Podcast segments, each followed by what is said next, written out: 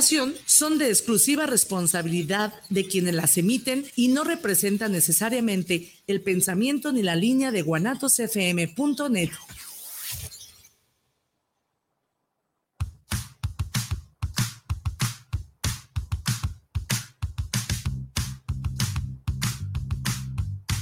Es momento de enterarte de arte, música y entrevistas. Estás en charlas entre tú y yo, Mónica García y Miguel Hernández. Comenzamos.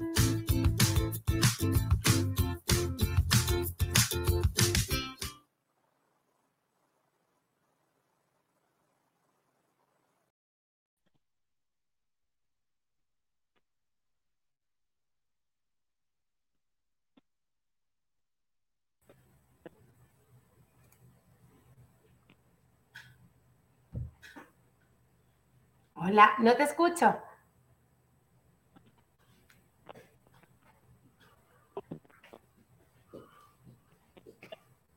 No.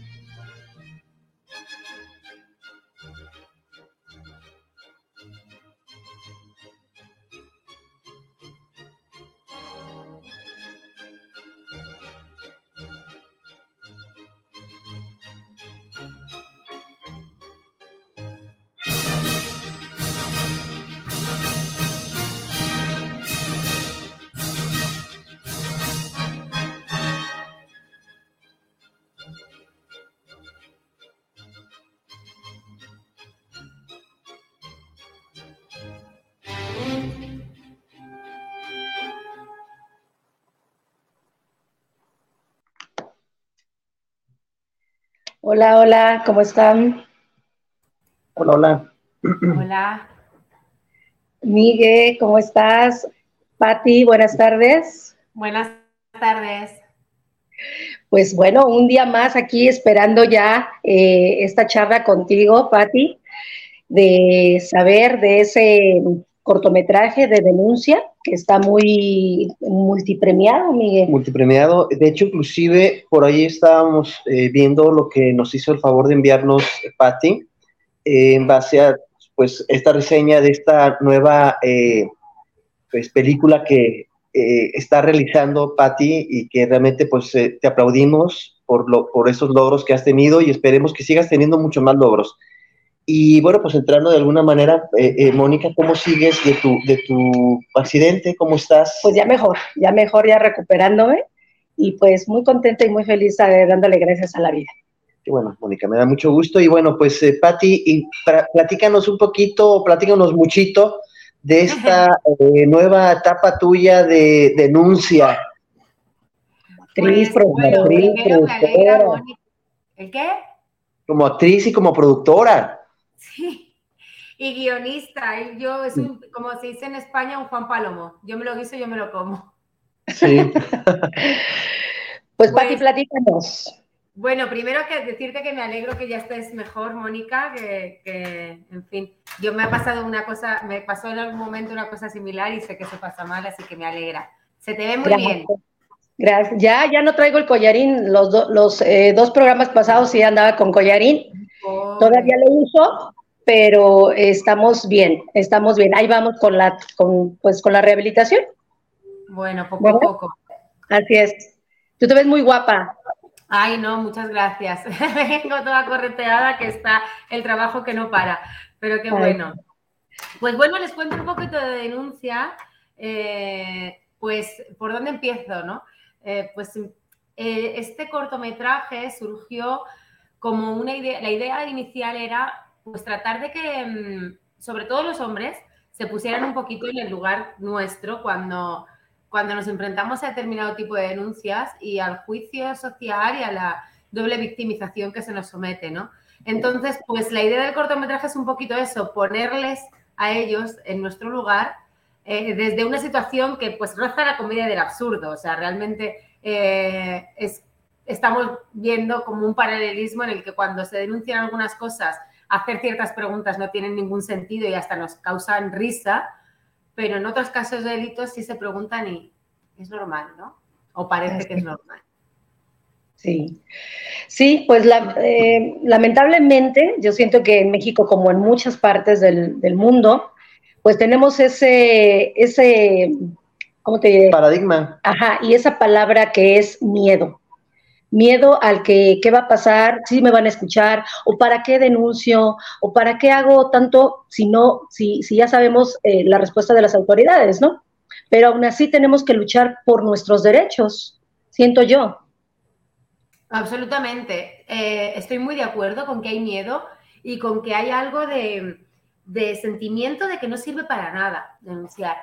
Porque, porque si te pones a ver datos, o sea, hay diferentes datos, ¿no? Al final, bueno, pues no hemos dicho el tema, pero estamos hablando de violencia sexual, ¿no?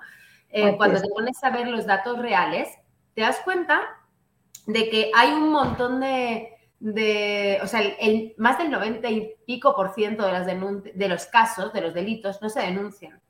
Y cuando te pones a, investigar el por qué, según la, encuesta en DIRE, que, es una encuesta que habla sobre eh, la violencia dentro de los, del, familiar y fuera de él, ¿no? Te das cuenta de que la mayor parte de los casos dicen o bien por miedo, o bien porque las autoridades no van a hacer nada con eso y piensan que no va a servir para nada, o porque el proceso se, se les va a hacer tedioso y tienen miedo de que no las vayan a creer. Claro. Entonces, pues hay una cuestión ahí que, tenemos claramente que cambiar, ¿no? Sin embargo, al mismo tiempo, pues hay una parte en la que tenemos que seguir luchando, como tú bien decías, ¿no? Porque efectivamente hay un 99% de denuncias que no se ponen. Entonces, pues como dato, ¿no? El, el último semestre de 2021, porque hasta cuando hay cifras como estudiadas, se produjeron según, según la encuesta de la ENSU, que, elabora INEGI, que no es que la elabore una, un magazine, no sé, que la, elabora INEGI, 5 eh, millones de delitos sexuales en México. 5 millones. ¿Sabes cuántos se denunciaron? 15.000. Es claro, ante 15.000 denuncias, pues pueden hacer oídos sordos. Ante 5 millones no pueden. Entonces, es nuestra chamba, por mucho que sea difícil, denunciar y seguir con, ¿no? Seguir insistiendo hasta que de verdad nos escuchen. Exacto. Yo creo que, yo creo que, Pati, aparte de todo lo que mencionan ustedes dos, yo creo que también existe esa situación, por ejemplo, eh, aparte de, las cuestiones de las autoridades, todo lo que son los peritajes que genera eh, eh, todo el proceso, ¿no? Porque someten a la mujer a peritajes muy bochornosos, en base a, hacerles este, estudios mm, ginecológicos, hacer una, o médicos para verificar si realmente fue una, una violación o fue un, acto eh, consensuado o en fin, o sea, preguntas, preguntas que a final de cuentas si la denuncia está puesta es porque fue un acto de violación. Sin embargo, las autoridades constantemente están buscando la forma de cómo, de cómo hacer que la mujer desista a este, a este proceso, ¿no? Mira, el hecho de que te hagan las pruebas no es ningún problema. O sea, eh, el gran tema está en que no te las hagan. Porque que te hagan estudios, pues bueno, pues es un estudio ginecológico. En el fondo, hemos sido el ginecólogo toda nuestra vida. No, no, no es nada del otro mundo. Lo que van a hacer es un estudio como, pues sí, como, como cualquier ginecólogo van a tomar las muestras que necesitan tomar lo van a analizar y con eso va a haber pruebas físicas y pruebas reales que te van a permitir, o sea, que ya no sea solamente mi palabra, sino que aparte de mi palabra hay una prueba con la que te pueden condenar, ¿no? El gran problema que hay, y de esto habla el corto en un momento, porque el corto está basado en un caso que ocurre en España, pero en México es aún peor. Cuento en España. En España el gran problema es el desconocimiento de entrada que hay sobre qué debes hacer en el caso de que te ocurra algo así. A día de hoy hay muchísimo más conocimiento. ¿Y por qué? Porque se dio un caso muy sonado, que es este caso de la manada, que hizo que cambiasen muchas cosas y que todo el mundo empezase a hablar sobre este tipo de delitos. Entonces se conoce un poco más, ¿no? Pero en su momento, esto está inspirado en una historia que ocurrió hace como 15 años. Te ocurre algo y no sabes dónde ir de entrada. Entonces, ¿qué es lo primero que quiero hacer, no? Pues, pues ir a, un hospital a que me vean y a que me digan si estoy bien, qué ha pasado, qué no ha pasado. No, primero tienes que interponer una denuncia, pero en una comisaría determinada. De esa comisaría te tienen que llevar al Instituto de la Mujer. Y una vez que vas al Instituto de la Mujer, eh, te toman la declaración y llaman al forense, el médico forense, que es el que debe recopilar esas pruebas. Y él decide, en función de lo que le cuenten, si va a reconocerte o no. Entonces, si te bañaste, aunque haya pruebas dentro de ti, o aunque tú vayas denunciando que crees que te drogaron, dice que no te, que no te va a reconocer porque destruiste las pruebas. Y es como, perdón, es que sigue habiendo pruebas. Entonces eso es terrible, terrorífico y es un proceso horrible. Esto, como digo, está basado en un caso real en el que pues, esta persona tardó 12 horas en poder interponer una denuncia. Obviamente, cuando tomaron sus pruebas, ya pues no había rastro de nada a las 12 horas, porque si hay algún tipo de droga en la sangre ya desapareció. Entonces, eso de entrada, ¿no? Pero es que si nos vamos a México es aún peor, porque es que en México tú pones la denuncia en el centro de justicia y te dicen, ok, ya está puesta la denuncia, ahora tenemos que mandarte a que te vea un médico forense, un perito, tal. Y te pueden dar cita dentro de cinco meses. Sí. Entonces, en cinco meses, o sea, en cinco meses, ¿qué vas a ver? O sea, es como, ya no hay nada, obviamente. No tiene ningún sentido. Hay que luchar porque eso cambie. Eso es como principal, ¿no? Y tiene que ver con este relajo, con esta cosa de no interesa investigar. Claro. Sí, Pati, fíjate que aquí es una burla en México que no sé si a veces es bueno o malo decir que, que se, que, se, em, que se liquiden o cómo se le llama, que se acaben esos de los derechos humanos, porque tus derechos humanos no valen nada. O sea, los derechos humanos se los pasan por el arco del triunfo y es irónico que le crean más al, al, que, al asesino, al delincuente, al violador, que a la, a la víctima ¿sabes? Entonces, así pasa aquí en México y es tristemente y lamentable que las autoridades no hagan nada. Da coraje, da ganas de ahorcarlos y, de... Pero a la vez es una fuerza que, como ahorita tú, ¿no? Con este film, es de sí se puede y, y, sí muchas mujeres tienen que alzar la voz y no a veces no tanto también mujeres, sino a veces también hombres, ¿no? De hecho, inclusive, de hecho, inclusive no nada más eso, también la impunidad que existe y la burocracia, como lo estaba diciendo eh, Patricia Barbosa, que, que eso es lo más tedioso a final de cuentas. Por eso, por eso la gente no denuncia, por esa burocracia tan, tan, perdón que lo diga con las palabras que son tan estúpidas, con, esa forma tan, tan, tan deshumanizada de las personas que están eh, recibiendo esa información y que no tiene sensibilidad, incluso siendo mujeres, eh, las que están tomando la denuncia, no se, puede no se sensibiliza con la otra mujer, con, con su parte, ¿no? Y, y, y, porque le pudo haber sucedido también a ella, ¿no? Digo, no porque sea un una perito o trabaje en la Procuraduría, están exentas a tener una violación, ¿no? Entonces, yo quisiera ver, yo quisiera ver que sucediera algo. Que deberían tener cierta formación para atender esos casos y no la tienen. Y es un, es un, es tremendo, ¿no? A mí, evidentemente, claro que tiene que existir un proceso, tienen que existir unos estudios, tienen que recopilarse unas pruebas, porque desde luego hay algo que es real, ¿no? Eh, cuando decimos hermana, yo te creo, no quiere decir te voy a creer a pies juntillas, pase lo que pase. Porque muchas veces como que se escuchan esos comentarios de, bueno, y es que la, y si de repente ella mintió y al hombre le mm, eh, fastidiaron la vida y ya no sé qué, digo, ok. Punto uno. El número, ¿saben cuál es el porcentaje? Yo no sé el dato de México, porque eh, como hay tan poquitas denuncias en realidad, pues está difícil, ¿no? Pero el dato de España, hablo de violencia de género en general, no únicamente de violencia sexual, el porcentaje de denuncias falsas en las que se escudan, estos que hablan de esto, es del 0,01%. Mm.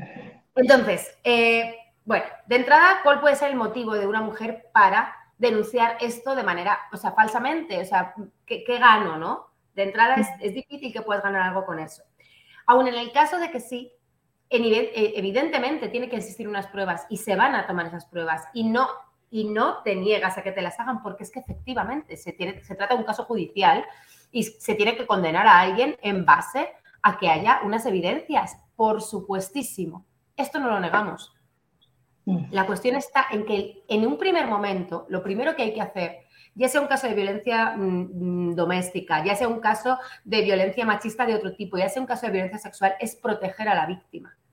Es hacer que la víctima se sienta confiada, que sienta que le creen, que sienta que puede estar segura de estar haciendo lo que está haciendo y tomar medidas cautelares para protegerla de su supuesto agresor, que por el momento es supuesto. No estamos diciendo que ella sea culpable, pero primero hay que protegerla a ella.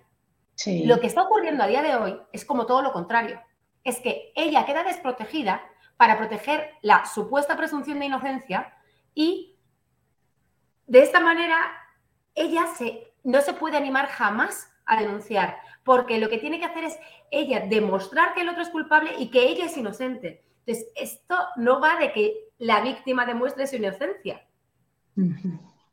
Tendría que ser, evidentemente, una vez que yo puse la denuncia, una vez que ya me protegieron, una vez que sí, imaginemos que es un caso de violencia machista, me sacaron de mi casa en la que me están golpeando y me están poniendo a, salvo de mi agresor y se toman esas medidas para proteger a la víctima, entonces vamos a investigar. Y efectivamente, si la denuncia es falsa, la ley va a caer sobre esa mujer que puso una denuncia falsa, por supuesto. Pero digo, es un 0,01%. En la mayor parte de los casos lo que ocurre es que hasta que no me demuestres que el tipo es culpable, no lo detengo. Perdón, es que ese es tu trabajo. Sí. Exactamente, ese es el gran problema que existe, Patricia, que, eh, las, leyes, las leyes protegen al, al, delincuente, digo, o al presunto delincuente, porque como bien lo dices, no está todavía tipificado como delincuente, pero un presunto, sí. Y sin embargo, y sin embargo, como bien lo dijo Mónica, existe una, una, un organismo eh, que en lugar de proteger a la víctima, protege al delincuente, ¿no? Que es eh, derechos humanos, este, que a final de cuentas, este, lo único que hace es entorpecer procesos que, que, que debieran, deberían de ser más evidentes y muchos más ágiles, precisamente para la protección hacia la mujer y para darle un seguimiento mucho más eh, rápido, y esmerado hacia, hacia esa denuncia, ¿no? Porque pues si la persona se puede, se puede fugar, ¿no? Estamos de acuerdo que mucha gente puede decir, ¿sabes qué? Ok, tengo una denuncia. y, y si tengo los medios, agarro y me voy a otro país. Búscame como quieras, ¿no? ¿Sí? Y digo, y esto si bien te va. En el peor de los casos, te busca y te mata. Es correcto. A una, sí. Porque eso pasa. Cada día. Sí. sí. Entonces, el, este, el cortometraje, Patti, está basado en el caso de, uno de España. Y eh, vienes a, eh, a, corroborar que con, eh, ¿cómo se dice? Con las cifras de México, con lo que está pasando en México. Platícanos un poquito más. ¿El, el qué? Ajá, del cortometraje, eh, cómo se va basando, cómo, eh, eh, cómo va, cómo se va hilando. Ah, ok, ¿cómo es el desarrollo del cortometraje? Así es, Bueno, el cortometraje lo que hacemos es un paralelismo, ponemos a un hombre poniendo una denuncia ante una mujer porque le robaron el celular. Entonces le empiezan a hacer una serie de preguntas que rozan el absurdo. O sea, del tipo, ¿usted está seguro de que no le dijo a esa mujer que se llevase el móvil? Eh, ¿Usted está seguro de que no quería que esa mujer eh, se llevase su celular? ¿Le dijo claramente que no se lo robara? Es como, ¿en qué momento, no? No tiene ningún sentido y la gente se ríe. Pero cuando una mujer va a, denunciar una violación, le preguntan, ¿está segura de que no incitó al agresor? ¿Está segura de que no quería tener relaciones con él y él lo malinterpretó? Bueno, igual, igual usted no fue clara. Sí. Es, increíble. Sí, es increíble. Entonces, un poco se juega a esto, ¿no? Está, está curioso porque realmente es un cortometraje en el que juega con un giro eh, y juega con esta comedia del absurdo en el que hay un momento en que la gente se ríe hasta que al ver el giro dices, ay, que no iba de esto, ¿no? Y empiezas a entender, ¿no? Y, y está, está, pues bueno, yo creo que el resultado pues nació como una idea de quería hacer algo con respecto a ese caso. Eh, lo tenía ahí desde hacía mucho rato y no había llegado a hacer nada con ello. Y un día, pues a raíz de una conversación de Facebook, de un comentario de alguien que hizo sobre este tema de la manada, comentó eh, una persona, un hombre. Perdón, eh, que hay algunos que son maravillosos como tú. Pero venía un poco desde el desconocimiento de lo que nos ocurre ¿no? en esos casos.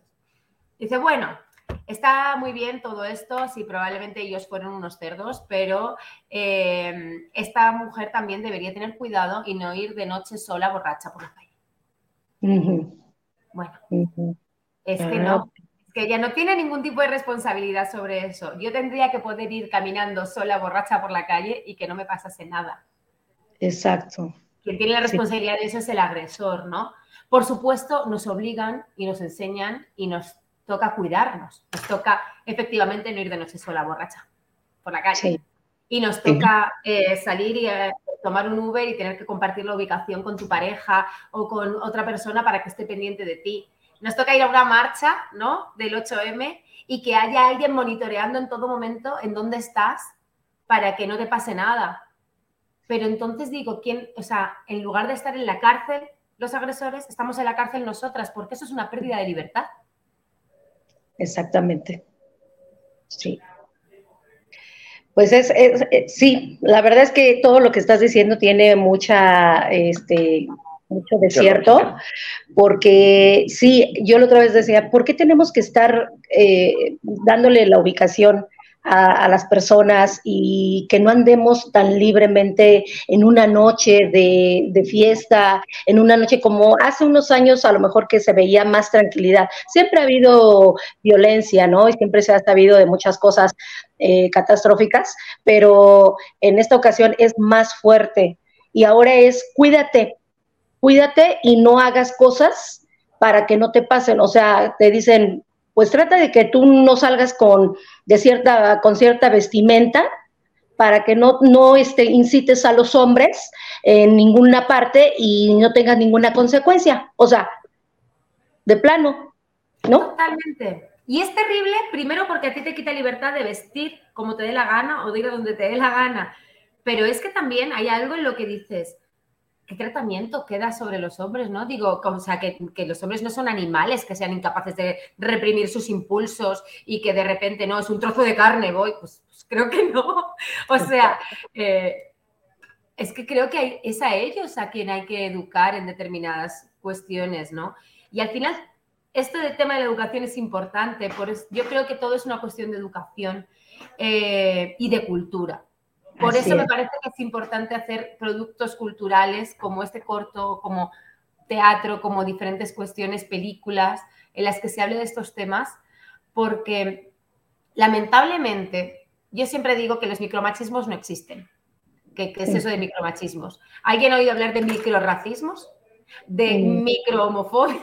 No, pero sí hablamos de micromachismos y es, bueno, y es una discriminación en sí mismo, ¿no? Y el tema y por lo que digo que no existen es porque los microracismos, o micromachismos, perdón, eh, ¿no? como, como mal llamados, son el origen de todo. Son el caldo de cultivo para que luego se desarrollen otro tipo de conductas. Porque al final parten de la idea de que la mujer no es igual al hombre, eh, de que la mujer es inferior en algunos aspectos, de que tiene que tener pues un control sobre su sexualidad, porque tenemos que ser nosotras las que nos controlemos, no ellos, ¿no? Tenemos que ser nosotras las que, cuidado, no te vayas con alguien en la primera cita, ¿no? Y se juzgan determinadas conductas. Entonces, parte de la base de que no somos iguales y que determinadas conductas de las mujeres son censurables, ¿no? Sí. Y partiendo de ahí, pues se hacen chistes, se hacen comentarios, se permiten poder, no sé, eh, decirle cualquier barbaridad a una chica que vaya caminando por la calle, porque sí, porque me apeteció decírtelo, ¿no? Y eso es el origen de, si de eso lo cortas de raíz y tú en tu casa le enseñas a tu hijo que eso no está bien, que eso no se hace, que las mujeres se las tiene que respetar y tratar como iguales porque lo son, es mucho más difícil que llegue a desarrollarse una conducta violenta. Sí. De violencia real, sexual, eh, de golpes, de lo que sea, porque ya estás educándoles en eso. Cuando no existe esa educación es cuando empiezan estos problemas. Yo siempre digo que estos chicos de la manada, que son cinco tipos, que dos de ellos eran parte de las fuerzas, eh, de los cuerpos y fuerzas de seguridad del Estado. O sea, había un guardia civil y un militar. Entonces, eh, que estos chicos, siempre digo, ¿qué, ¿qué debieron ver en su casa? Porque tienes que tener cierta educación para que decidas agarrar a una chica entre cinco, meterla en un portal, violarla entre los cinco, desnudarla y quitarla el celular para que no pueda llamar a nadie. Eso, si tú te has criado en un ambiente de igualdad, en el que en tu casa había un gran respeto hacia las mujeres, no sé qué, me parece muy difícil que se dé. Entonces, creo que hay algo que tiene que ver con la educación y con la cultura, porque la cultura, por un lado, o sea, muchas veces se habla que es entretenimiento, pero para mí también tiene mucho que ver con los valores que estás transmitiendo con esa cultura y viene a cubrir algunos huecos a veces que, que en la educación o no se dan porque no se puede, porque también el sistema educativo pues muchas veces llega hasta donde llega y tampoco, tampoco alcanza determinados huecos, ¿no? Creo que, que está demasiado orientado hacia conseguir un trabajo y no hacia formar ciudadanos. Eh, en general, ¿eh? no, es en México, es en España, es en, muchísimos países. Punto uno. Y punto dos, también hay cosas que se van desarrollando con el tiempo que no estaban cuando tú estudiaste. O sea, la cultura nos ayuda, por ejemplo, a entender un poco más de cómo relacionarnos con las redes sociales, ¿no? Cuando yo estudié no existían las redes sociales, no teníamos ni celular, ¿no? Y ahora de repente pues llega esto y cómo, cómo voy acercándome a ciertas cosas. Pues creo que la cultura nos ayuda a llegar a ellas de una manera, no sé si más amable, pero quizá de una manera más directa y como más sensible, porque muchas veces los datos, como los que yo decía al inicio de la entrevista, como que ya nos acostumbramos a ellos, nos pasan y es como, bueno, pero cuando ves el caso real de una persona a la que le pasa algo, sí te toca de otra manera, ¿no? Exacto. Sí, fíjate que, algo, algo que tocaste, eh, Patti, en base a las cuestiones de las denuncias, eh, yo estoy de acuerdo, estoy de acuerdo contigo que es, poca la denuncia que, existe por parte de las personas que han sido violentadas en cualquier ámbito, pero también he visto también que eh, se han preocupado más por, hacerlo. Hace muchos años, hace 20 años, era, era, digo, si ahorita estamos asustados por la cifra, hace 20 años era mucho menos. ¿Por qué? Porque no nada más era el temor, simplemente no existía ni, no existía ni siquiera la educación de, denuncia.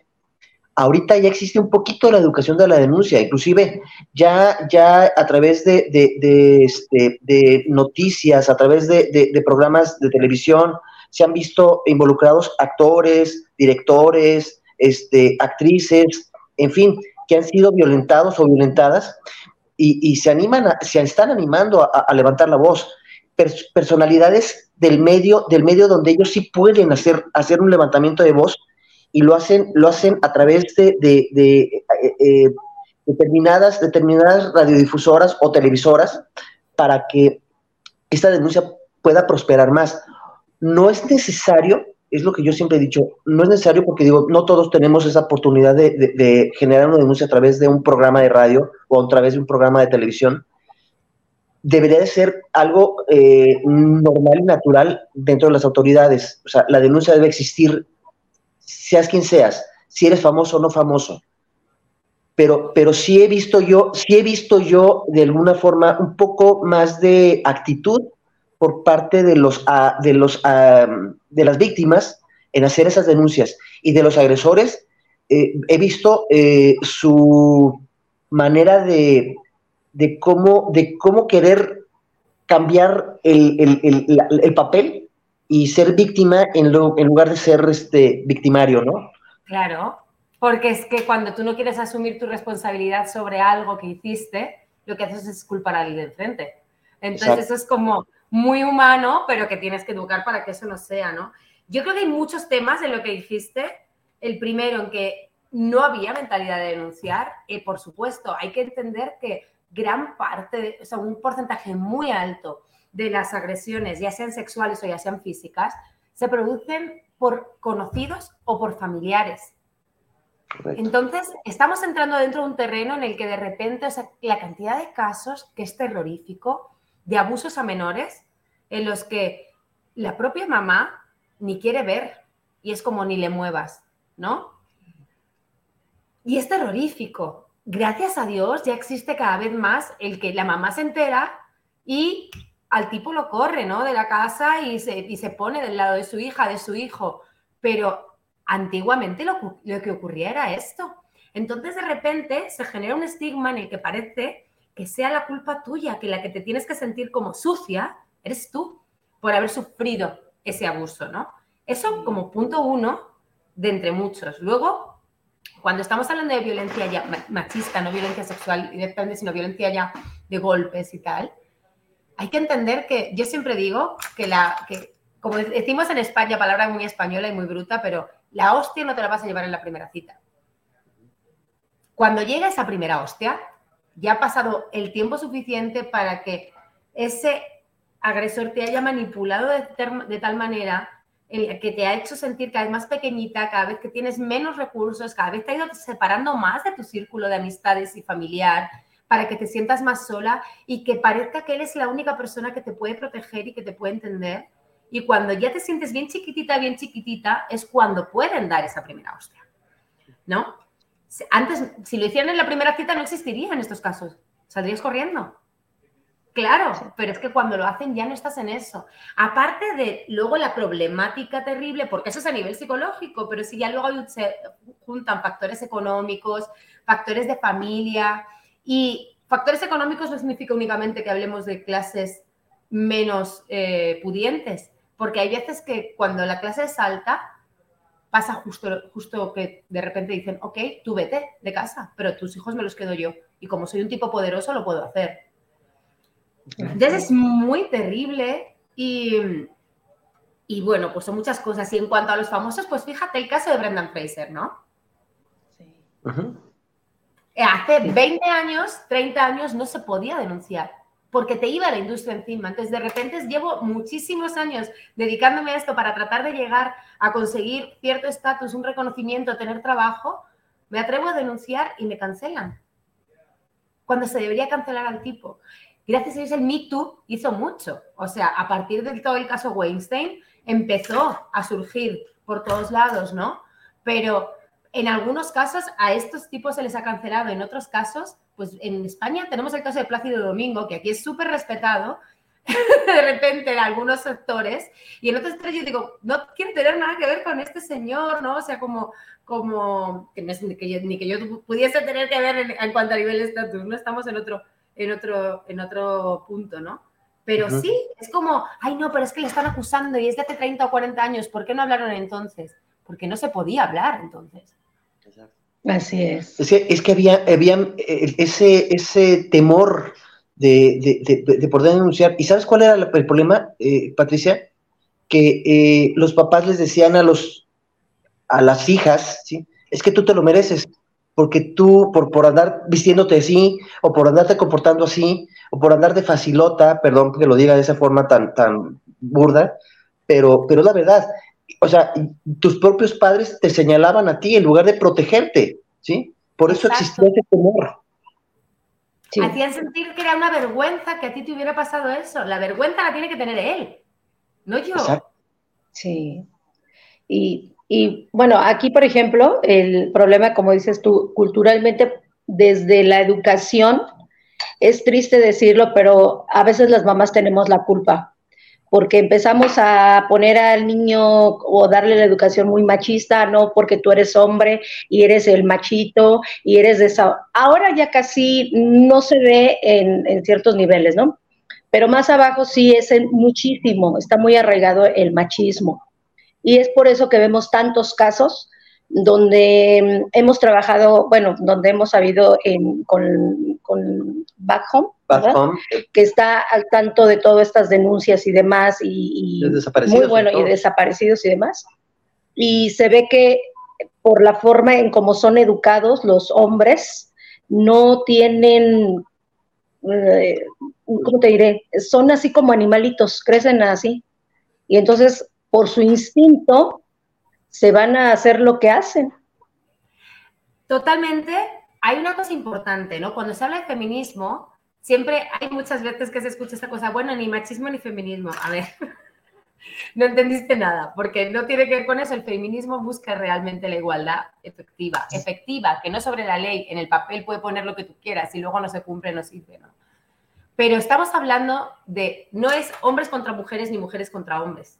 Es, mujeres y hombres juntos contra un sistema que no funciona. Y es un sistema heteropatriarcal, que lo crearon los hombres, que no lo crearon los hombres de hoy que lo crearon los hombres de, los hombres de hace muchísimos siglos y que hemos venido arrastrando desde hace mucho tiempo. Eso no significa que a día de hoy solamente los hombres lo mantengan. Estamos inmersos en el sistema todos. Entonces, eh, las mujeres también ejercemos machismos. Incluso nosotras mismas, que somos feministas y que intentamos luchar por eso, hay veces en las que nos...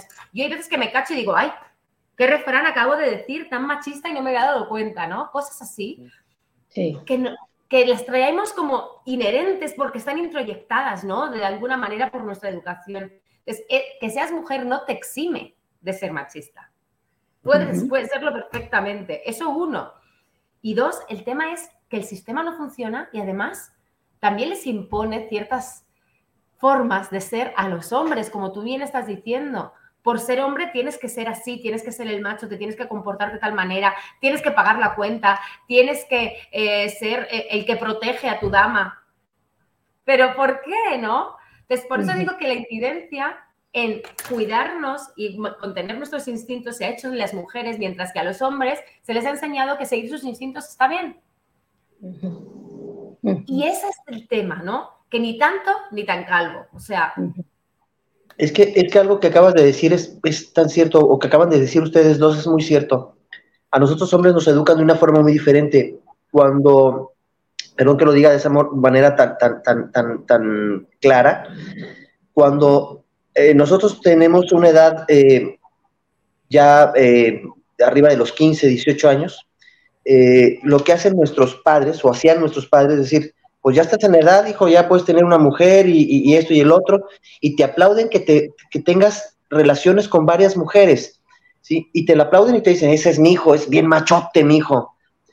Pero mi pregunta es, cuando la mujer tiene, eh, es promiscua, la señalan diferente, es que eres muy eh, con la P, ¿sí? Y, ¿Pero por qué? ¿Por, qué, por, qué, ¿Por qué generar esta diferencia entre hombre y la mujer? Digo, las necesidades son las mismas, ¿sí?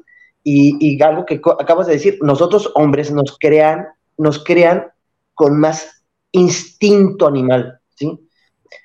Habemos muchos, y yo me puedo incluir, que soy más consciente y más pensante en ese sentido, porque eh, yo siempre he dicho, yo nací de, una, de un vientre de una mujer, merece el respeto a la mujer en todos los ámbitos, y algo que yo aprendí de mi padre, que se lo agradezco a él en ese sentido, mi padre una vez me dijo, a la mujer no se le toca ni con un pétalo de una rosa. Entonces, eh, lo tengo muy claro porque a final de cuentas a la mujer hay que tratarla como tal, como una dama, como una mujer. Estoy de acuerdo en la igualdad, estoy de acuerdo que la mujer lucha por una igualdad al tú por tú por el hombre. Entiendo que no puedes igualar fuerza, entiendo que no puedes igualar ciertas cosas que a lo mejor el hombre sobre, sobrepasa a la mujer, pero hay cosas que también la mujer tiene que sobrepasa al hombre. ¿Sí me explico? Entonces hay una igualdad, a final de cuentas. Es un, es un, es una igualdad. Si todos camináramos por el mismo camino, vamos, tuviéramos esa misma ideología de caminar, créeme que este mundo se hubiera sido muy diferente o sería muy distinto. Claro, totalmente. Como que se agradece mucho cuando nuestros papás nos educan de otra manera, ¿no? Pero con respecto a esto que decías de la igualdad, es que no estamos queriendo ser exactamente iguales físicamente y tener las mismas capacidades Digo, porque, porque no se trata de tener las mismas capacidades. Para empezar, el tema de que un hombre tenga o no tenga más fuerza que una mujer, primero digo que depende. Porque yo tengo amigos a los que te aseguro que les puedo pegar una paliza yo. no, de repente, ¿por qué? ¿No? Eso es lo primero. Eso depende de los casos. y no tengo la intención de pegárselo, entiéndeme, pero quiero decir, ¿no? Eh, pero em, hay algo que es que antes tenía mucho sentido porque ¿cuál era el trabajo? ¿No? Tiene que ver con un tema económico. Es que cuando nos hacen creer que tiene que ver con la fuerza o con características físicas o fisiológicas, es mentira. Antiguamente esto se basaba en la fisiología cuando estábamos en las cavernas. Entonces resulta que es que las mujeres tenían que tener nueve meses de gestación para tener un hijo, esto se implicaba determinadas cosas y el hombre era un cazador-recolector. Perdón, pero ya no estamos en las cavernas. Hace mucho tiempo que no estamos en las cavernas y hace mucho tiempo que la división en el trabajo no se mide por la capacidad física. Entonces no tiene ningún sentido que exista discriminación por ese, por ese motivo. Eso es lo primero. Ahora bien, sí es cierto que existe una diferencia en ese sentido en casi todos los casos, ¿no? En la mayor parte de los casos. Y ese puede ser uno de los motivos que haga que tengas que proteger especialmente a una mujer, igual que puedes tener que, proteger a un niño, y no con esto estoy infantilizando a las mujeres, porque efectivamente su pareja pues tenga más fuerza física que ella y le sea más fácil someterla. Pero el tema no es lo físico, porque hay muchas maneras de, sometimiento y realmente lo físico, cuando llegas a ese punto ya ni siquiera es lo más importante. Es que hay un sometimiento psicológico, hay un sometimiento económico, hay diferentes tipos de violencia. Y como decía al principio, pues eso, que es que el golpe no te lo vas a llevar en la primera cita. Cuando ya llega eso, ya estás en una situación de violencia machista anterior, psicológica, mm, eh, económica, vicaria, que de repente te estén chantajeando con tus hijos o que estén ejerciendo violencia con tus hijos. Y es más fuerte que la física, porque si se tratase solamente de lo físico, pues llamo a mi papá, ¿no? Si eso, porque los hombres están, o llamo a mi hermano o llamo a mi amigo para que te pegue la paliza a él. Ese no es el problema. Entonces no nos podemos quedar con eso únicamente, ¿no? Sí. Pero fíjate que a veces, eh, lamentablemente estamos nosotras, Patti, al menos aquí en México, eh, pues algo tiene que resurgir, un milagro o algo para que realmente haya esa igualdad o haya eso como garantía más para las mujeres. Porque aquí es súper criticado el hecho de que sí pedimos igualdad y hacen la revuelta las mujeres y van y, y allá se manifiestan y hacen destrozos y hacen ver su poder y ahí es cuando no les creemos. Ahí es cuando, y sí me incluyo porque a veces sí, la mujer no necesitas ir a pegar, no necesitas ir a destrozar, simplemente con hablar, comunicarte, llegar a acuerdos, eh, creo que es suficiente. Creo que solamente así se va a poder respaldar lo que decimos. Y, digo que es lamentable porque debería de ser de una, que en ese momento que tú vas, denuncias, haces y, estás poniendo tus pruebas, te deben de creer. Simplemente, pero aquí tienes que comprobar y hacer una y otra y otra, como dices, pasa el tiempo y no sucede nada. Pero pues en esa condición estamos, Pati. Pues a ver, con respecto al tema de los destrozos, yo digo, yo no, no, me, no es algo que, defienda porque creo que, no es el camino y que no le hace, le hace un flaco favor al movimiento, porque de repente se enturbia todo lo que tiene de, legítimo con este tema violento que no ayuda. Ahora bien, yo digo siempre lo mismo, digo, te preocupa mucho que le pongan un spray a la Minerva, pero no te preocupan las 10 eh, mujeres que levantaron ayer. Eso no te preocupa. Entonces, como pongamos todo en su justa medida, ¿no? Porque digo, no es el camino, estoy de acuerdo, yo nunca lo haría.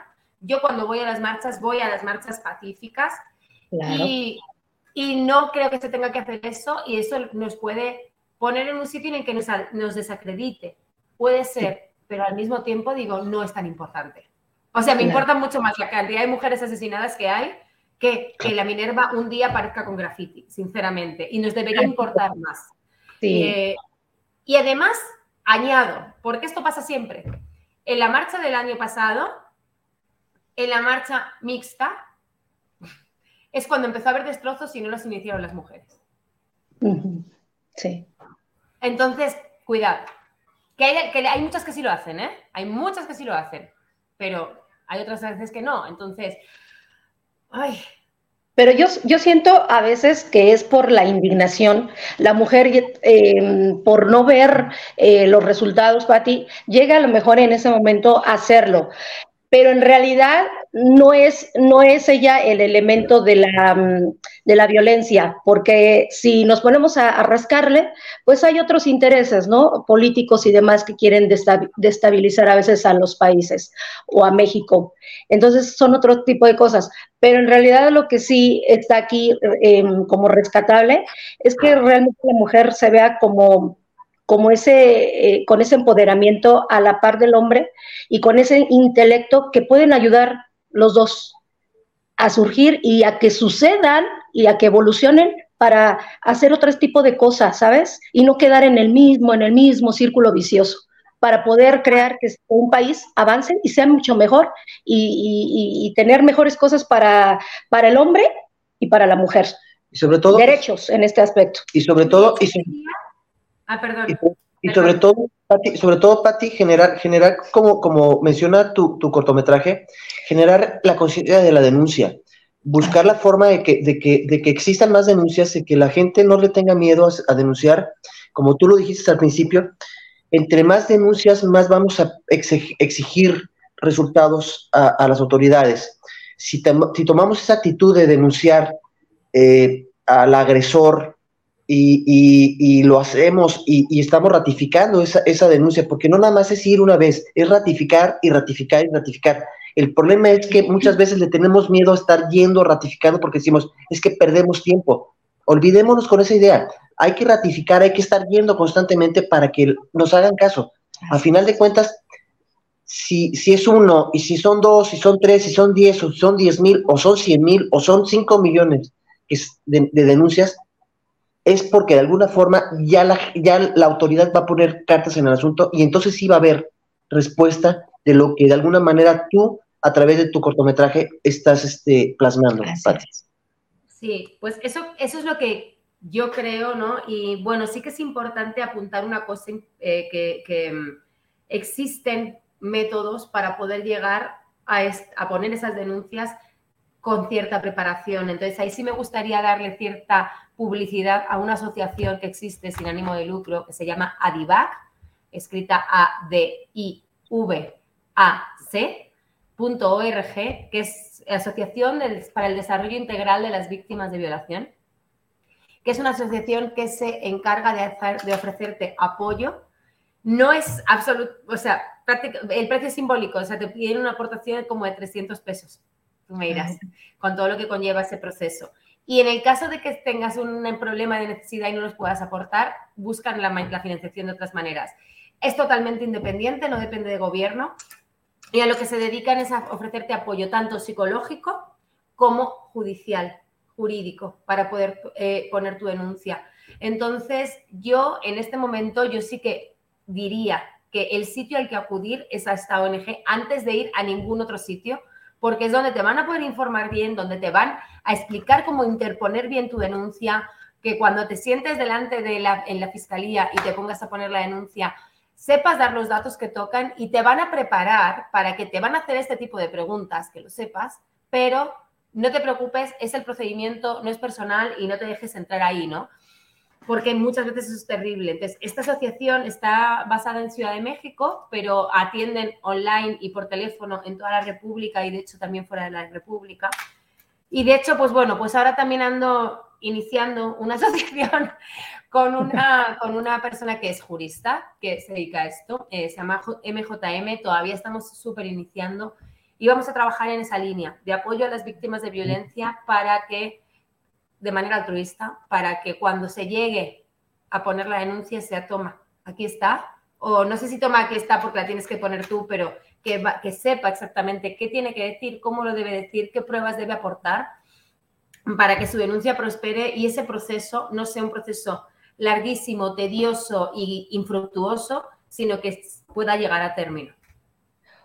Oye, pues está muy bien esa asociación, ¿eh? porque mucha gente a veces también tiene miedo o tiene esa ignorancia de decir, ¿cómo la voy a hacer? ¿Y qué tengo que decir? Sino ya te van encauzando, ¿no? Los pasos para que sea mucho, se agilice, ¿no? Porque como dices, pasa tanto tiempo que la gente se decepciona. y se va para atrás. Muy increíble. Claro, te decepcionas y no solo te decepciones, sino que estás teniendo que revivir una y otra vez un hecho que es traumático. Sí, sí, sí, sí. ¿Esta asociación es solo para agresiones sexuales, Patti? ¿O mm, Adivac está, está centrada en agresiones sexuales y la que se va a crear aquí, como en Guadalajara, que te comento yo, que se llama MJM, Mujeres Juntas por México. Em, esta todavía estamos como iniciando, pero, pero eh, va, va, a estar aquí, pero en principio, pues no sé si vamos a poder alcanzar más allá de Guadalajara, pero por el momento esa es la idea. Y hay abogadas, hay psicólogas, o sea, hay diferentes cargos ahí dentro, ¿no?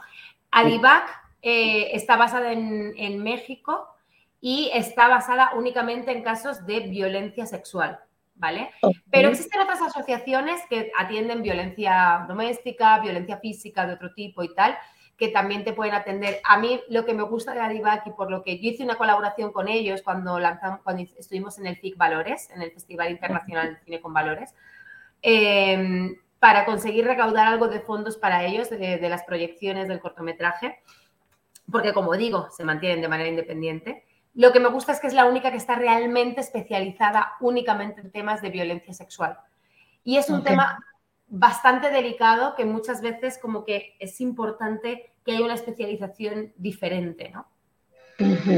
Sí, estoy de acuerdo contigo porque a final de cuentas, entendiendo, entendiendo la, problemática que, hay precisamente a través de una, de una violación eh, y, sobre todo eh, lo complejo que es para, para la víctima, lo difícil que debe, debe de ser psicológico y físicamente el poder abrirlo porque es una agresión a final de cuentas y esa agresión lo, lo, que normalmente hacemos es no contarla porque nos, nos, da miedo o, es el pudor de, de, poderlo contar, ¿no? Entonces, creo que eh, me parece muy loable la, la labor que hacen esta, esta asociación y, y, y, aplaudo pues esta, esta asociación la cual está eh, buscando abrirles las oportunidades a esas personas que han sido violentadas físicamente para de alguna forma tener ese apoyo psicológico y, este, legal, ¿no?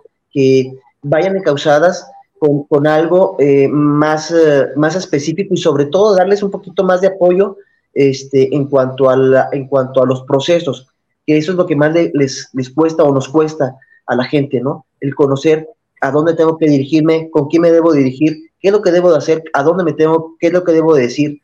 Me explico, o sea, todo este tipo de los procesos que son muy tediosos. Totalmente. Y aparte hay algo importante aquí también a tener en cuenta, ¿no? Y es que la justicia, igual que otros valores, ¿no? Eh, fundamentales, deberían ser gratuitas y de acceso público. Es que, que, que, puedas tener una buena defensa judicial dependa de tu poder económico, pues es muy triste. Sí. Pati, recuérdanos, a ver, este, ¿hay teléfonos o las redes sociales de esa fundación o lo que se está haciendo? Mira, pueden encontrarlo a través de su web que es eh, www.adivac.org,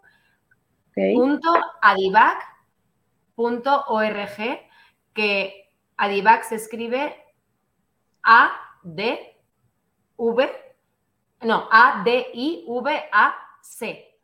Okay. Eh, a ver si encuentro dónde está el teléfono. No sé si hay, lo busco en un momentito. Sí, no te preocupes. Aquí lo importante de alguna manera es para que darle información a todas aquellas personas que están siendo violentadas o ya fueron violentadas y se puedan acercar a esa institución, no importa el tiempo que sea, lo importante es que se genere la denuncia, lo importante es que de alguna forma ese agresor no quede impune y que de alguna forma empecemos a, tener eh, la conciencia de la denuncia, que es importante generar la, conciencia de la denuncia. Creo que el, punto fundamental de tu, tu, cortometraje precisamente es generar conciencia sobre una denuncia verídica, actual, hacerlo, hacerlo eh, en tiempo y forma, no esperarse 40 años, hacerlo en este momento, porque el agresor está, viviendo eh, día tras día y no sabemos este, a cuántas más personas están violentando. Mira, ese es un tema bien importante. Eh, al final muchas veces no actuamos por nosotras mismas, sino por evitar que le pueda pasar a otras mujeres. Eh, yo hace, hace un par de años estuve dentro de un montaje teatral en el que el disque productor, porque de productor tenía poco, ni le pagó al elenco al final, le pagó casi cacahuates. Bueno, eh, acosó a varias chicas y hubo una de ellas que se atrevió a hablar. Yo en ese momento no la conocía y cuando esto salió y se hizo público dentro del grupo, que era un grupo bien grande, éramos 40 actores y actrices, preguntó el director si queríamos seguir adelante con el montaje o no. Todo el mundo dijo, bueno, pues si a este hombre se le pone un alto, seguimos. Yo dije, yo no lo sé, yo tengo que saber primero eh, qué ha ocurrido, porque yo a esta chica no la conocía y la llamé. Cuando hablé con ella me quedó clarísimo que era real, ese acoso. Y bueno, decidirme de la producción, pasar una serie de cuestiones, al final me pidieron tanto la chica como el director que me quedara y bueno, pues como que dije públicamente delante de todo el mundo que yo tenía claro que a ella la creía y que a él lo iba a estar vigilando. Bueno, fue todo un tema. El caso es que cuando yo hablé con ella, con esta chica, le pregunté un poco como qué quería hacer. Dijo, mira, yo no iba a decir nada, me iba a ir de la obra y punto. Pero entonces pensé en otra de mis compañeras que tenía 16 años y que ya le había visto como tener ciertas actitudes con ella. Y decidí que no me podía callar porque a esa niña la tenía que salvar. Entonces, ella no habló para salvarse ella, habló para salvar a su compañera y para que no le pasara ninguna más de las chicas del elenco. Y esto nos pasa mucho, lo hacemos mucho porque hay algo en lo que de repente yo ya lo viví, y a mí ya me pasó, yo me quiero olvidar de esto, quiero pensar que no pasó nunca, pero cuando ves que a tu compañera le están haciendo lo mismo es cuando saltas, ¿no? Así es. Esa es sonoridad. Qué interesantísimo. Y este, este film está, ¿dónde lo pueden ver? Eh, ¿Se puede ver en...? Sí, Claro, bueno, eh, al final no cuento justo dónde se puede ver el, cortometraje. Está disponible para que lo puedan ver en Filming Latino, eh, que es eso, film, tal cual, filminglatino.com, creo. No, filminglatino.mx, esa es la web, y ahí se registran y solamente con el registro ya lo pueden ver. Hay ciertos contenidos en Filming que son gratuitos y hay otros que son de pago. Entonces, no hace falta pagar la suscripción. Con el registro pueden entrar, buscan denuncia y les va a aparecer el cortometraje y lo pueden ver de manera gratuita. ¿Dónde, dónde, ¿dónde ha sido premiada tu, tu obra? Platícanos. Pues mucho. Muchos premios. Pues hemos estado como en veintipico festivales internacionales de cine y pues tuvimos eh, premio en el Festival Fixan que se llevó mejor dirección, eh, tuvimos premio en Nueva York en el New York City Swords que se llevó mejor corto dramático, ah. eh, yo en el de Città di de Italia me llevé el de mejor actriz que me hizo mucha ilusión. y ha tenido algún premio más en España, dos, en otros dos festivales. Entonces, sí, es un... Muchas felicidades, Patti, porque la verdad, este, pues digo, yo, yo hago la pregunta porque quiero que nuestro público eh, conozca lo que has hecho, lo que estás haciendo, eh, que, es, que es algo que, eh, aplaudimos, Mónica y tu servidor, de una mujer tan, tan perseverante como tú, tan que se preocupa por tan preocupada preocupada por la sociedad por, por, por lo que sucede en, en, en, este mundo general y que de alguna manera, pues este, a través de estos pequeños films que ustedes hacen, eh, nos abren los ojos a todos y que ojalá generemos conciencia, que se genere la conciencia que tanto espera este, este proyecto que tú eh, nos platicas, ¿no? Pues ojalá, ojalá, siempre ando metiéndome en jaleos, digo yo. Eh, ahora ando también produciendo una obra de teatro que voy a protagonizar y que dirige Circe Rangel que está, se va a estrenar en mayo en el Teatro María Teresa. Ya hablamos en, en unos días para hablar de esta, que tiene también un poco que ver con esto, esta temática, entonces seguro les va a, a, gustar a la audiencia. Cárcel de Flores, viene para mayo. Pues aquí te esperamos, Pati, con esa información y como siempre, pues nos dio muchísimo gusto saber de lo que estás haciendo y de esto que fue muy interesante que nos vinieras a platicar. Sí, porque realmente, realmente estás hablando de, un tema que, este, que nos, que nos eh, atañe a todos y que de alguna manera genera, genera esa conciencia que, que, pues que debemos de tener cada uno de nosotros. Eh, a final de cuentas sabemos de, de, qué, de qué pie cojeamos cada uno y si he sido agresor o he sido eh, víctima, pues hay que levantar la voz, simple, solamente. Pues sí, al final eh, se trata de eso y de no tener vergüenza y poder decir, mira, yo no tengo la culpa eh, y hay que, hay que poder alzar la voz para que, por aquellas que no pueden hacerlo ya. Es correcto, es correcto. Por aquí tenemos algunos saludos, Patti. Déjame, déjame, eh, los menciono. permíteme. Luis Eduardo Morales, saludos para el programa Charlas entre tú y yo. Saludos para los cordiales a los conductores y a la invitada. Saludos. Fernando eh, Yera, saludos para el programa de charlas entre tú y yo. Un saludo para eh, que están teniendo en este excelente espacio. Mario Alberto Torres, saludos para charlas entre tú y yo, saludos especiales por la entrevista que están teniendo en este momento. Gerardo Cervantes, saludos a charlas, saludos a la invitada, siempre con temas de gran interés, una gran felicitación enorme por su trabajo. Y Manuel Robles, saludos al programa para charlas un gran saludo a los conductores, a la invitada de lujo que está en estos momentos al aire. pues esos son los saluditos, Patti. Pues Patti, pues muchas gracias, te agradecemos mucho. Muchas gracias, saludo de vuelta. Y te esperamos muchísimo en otra, en otra, ya que tienes trabajo por ahí pendiente, pues aquí ya tienes, sabes que tienes tu espacio. Súper. Pues sí, hablamos, hablamos en breve y les cuento de la nueva obra y la nueva productora y todo esto, que viene muchas cosas ya en la parte del teatro.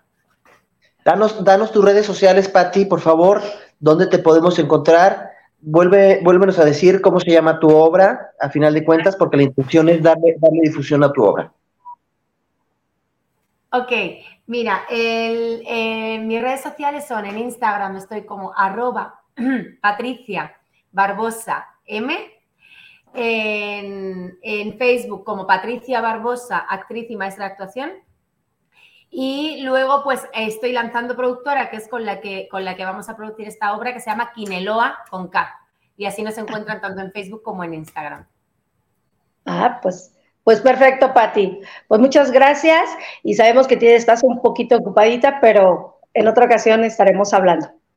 Te mandamos un fuerte abrazo, Patti. Muchísimas gracias a ustedes. Para mí es un gusto siempre hablar con ustedes. Les, les, tengo mucho cariño, así que les agradezco mucho el espacio y nos vemos prontito. Y mejórate. Sí, gracias, Pati. Pati, muchas gracias. Sí, que tengas una excelente tarde, Pati. bye, bye. Muchísimas gracias, Pati. Hasta luego, chao. Y pues mientras nosotros nos quedamos a terminar el pues, programa. Un tema, un tema importante. Bueno, esto de Pati ha sido muy interesante. Es una mujer súper preparada, una mujer que de verdad, eh, como otras que han llegado aquí a charlas, está de, de, respetar su trabajo, de saber lo que están haciendo y que nosotros también seamos una parte donde se pueda difundir eh, este tipo de cosas, pues bueno, para nosotros siempre será de mucho agrado.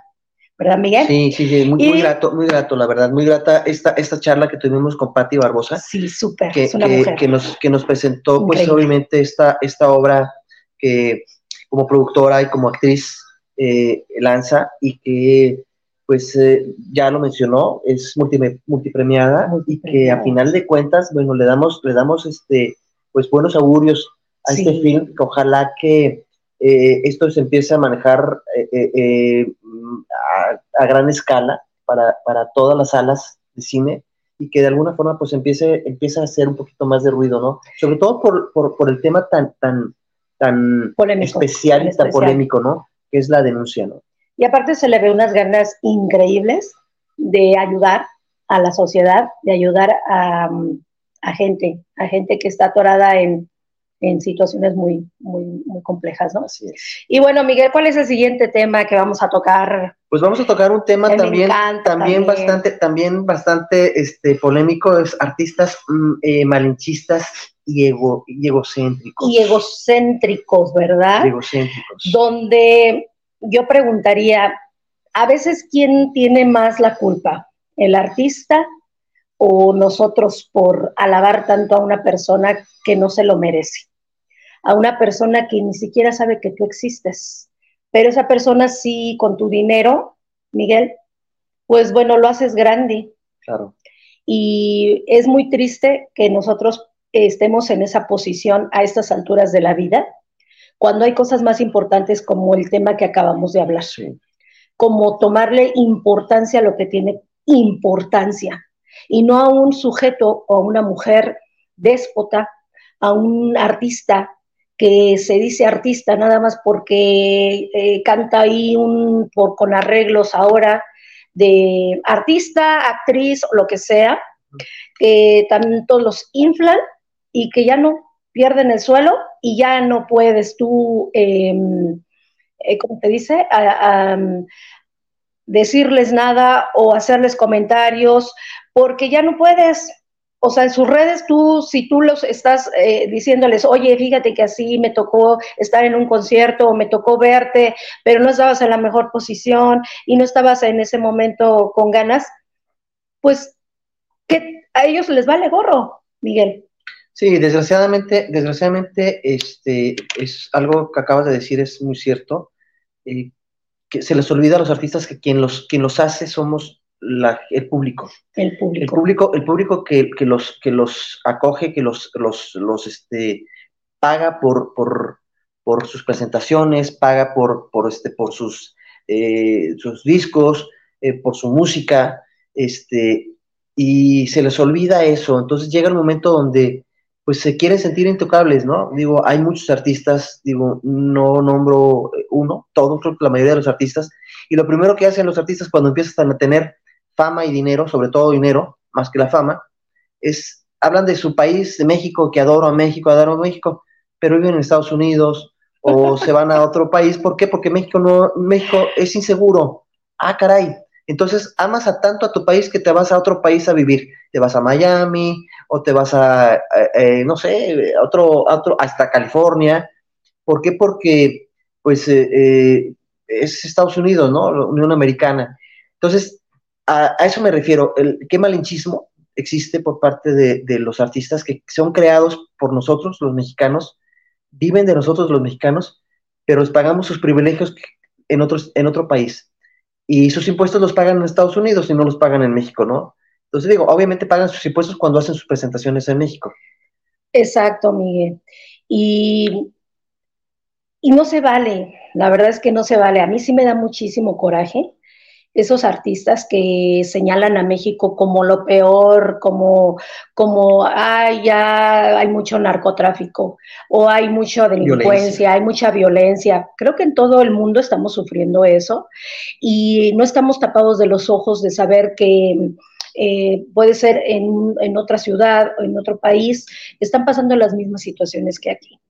A veces no se habla, no se habla porque el gobierno así le conviene pero no se vale que cuando tú naces en un lugar que te ha dado la fama, que te ha dado de comer, que vienes a hacerte aquí artista, de los que hablo de los, de los artistas de, extranjeros, no se vale que levanten y no y no y no generalizo, generalizo. Porque a veces son más agradecidos algunos artistas que son eh, extranjeros que los propios eh, digamos, mexicanos que se van a otros lados y son los primeros que ponen a México en un de lo peor. Y ni siquiera se informan de cómo está realmente su país, ¿no?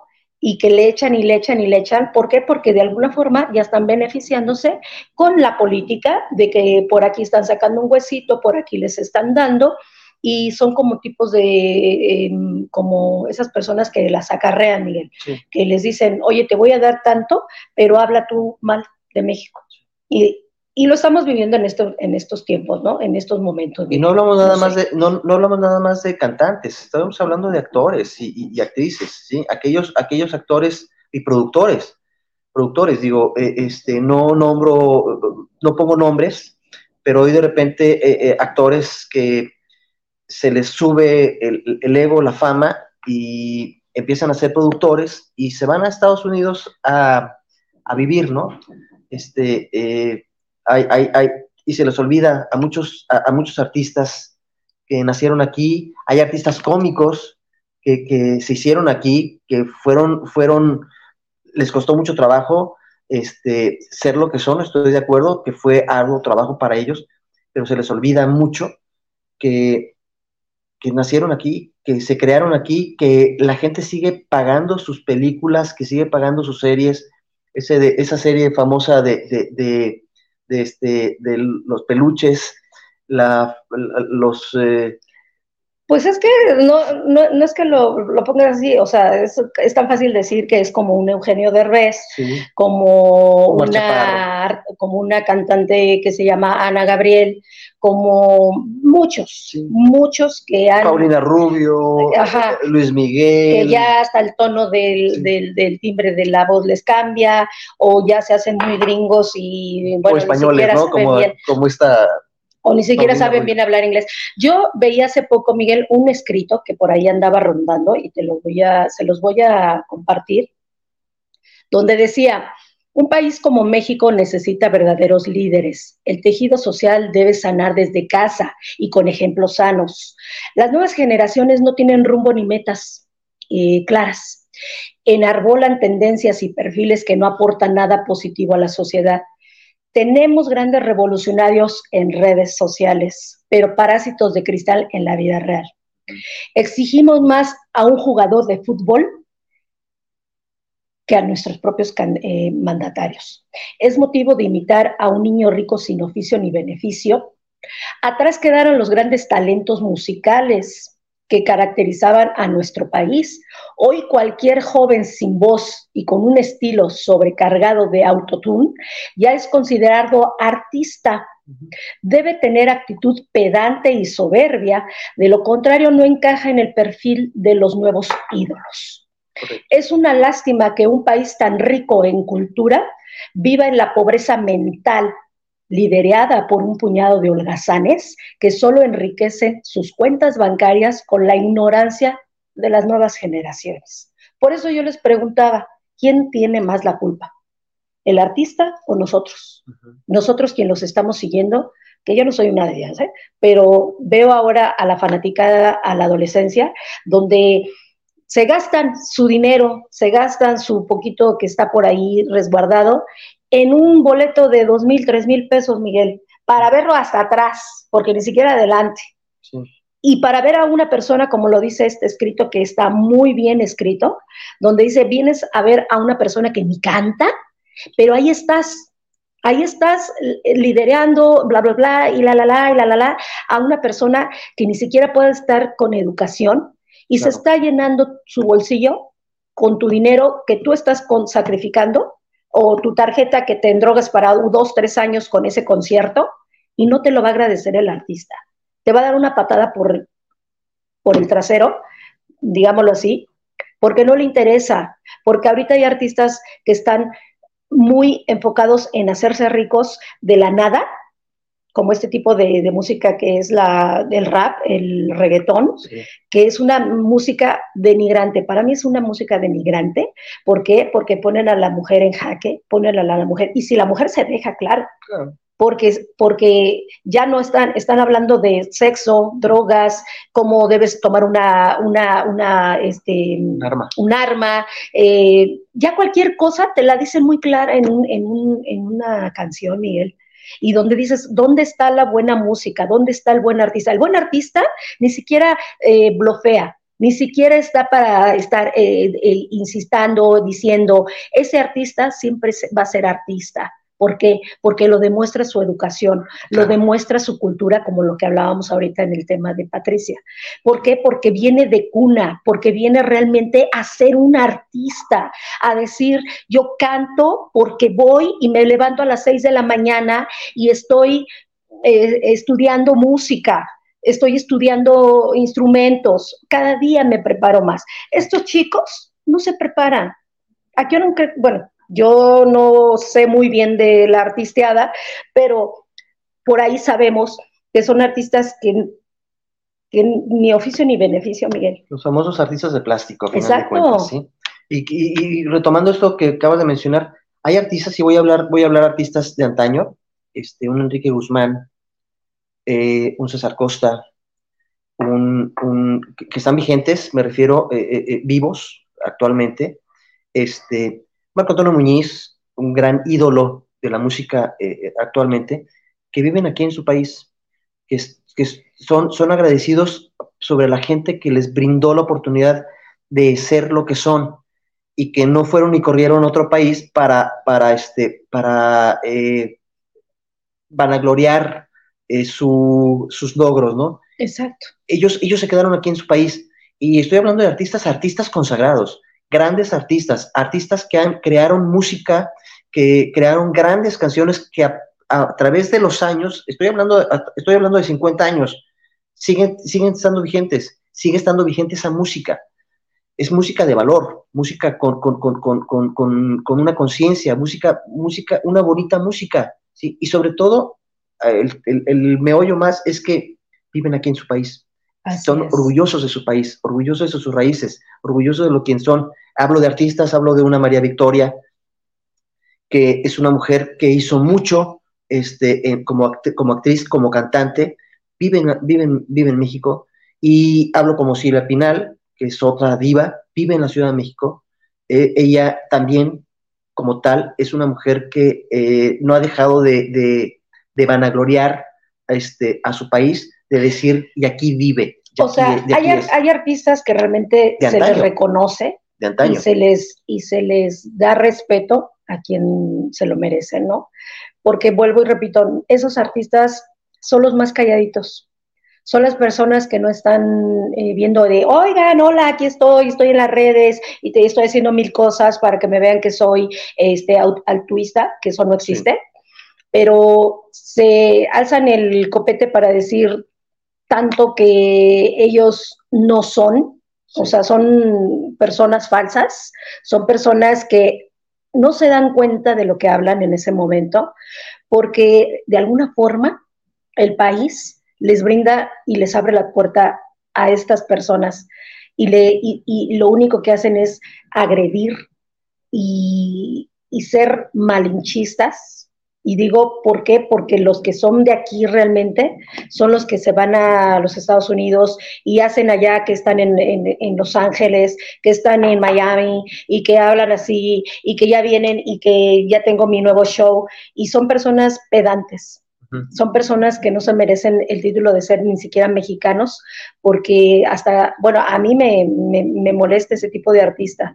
Yo no pagaría un boleto, Miguel, para ver a un artista en una obra de teatro o ir a, o, ir a ver a un artista cantar cuando no se lo merecen, cuando hablan tan feo de México y que, y que, y que están ahí beneficiándose de todos modos, de México. Sí, sí, totalmente de acuerdo. Porque aunque no lo quieras creer, ah, cuando están lejos, entonces ahí sí se dan cuenta de México lindo querido, México te amo, ay, como mis garnachas, pues no, ¿verdad? Como mi México, mi salsa, mi mole, mi, mi, cerveza, ahí sí recuerdan a su México, pero mientras eh, el inglés por acá, el francés, el italiano, y no se vale, no se vale.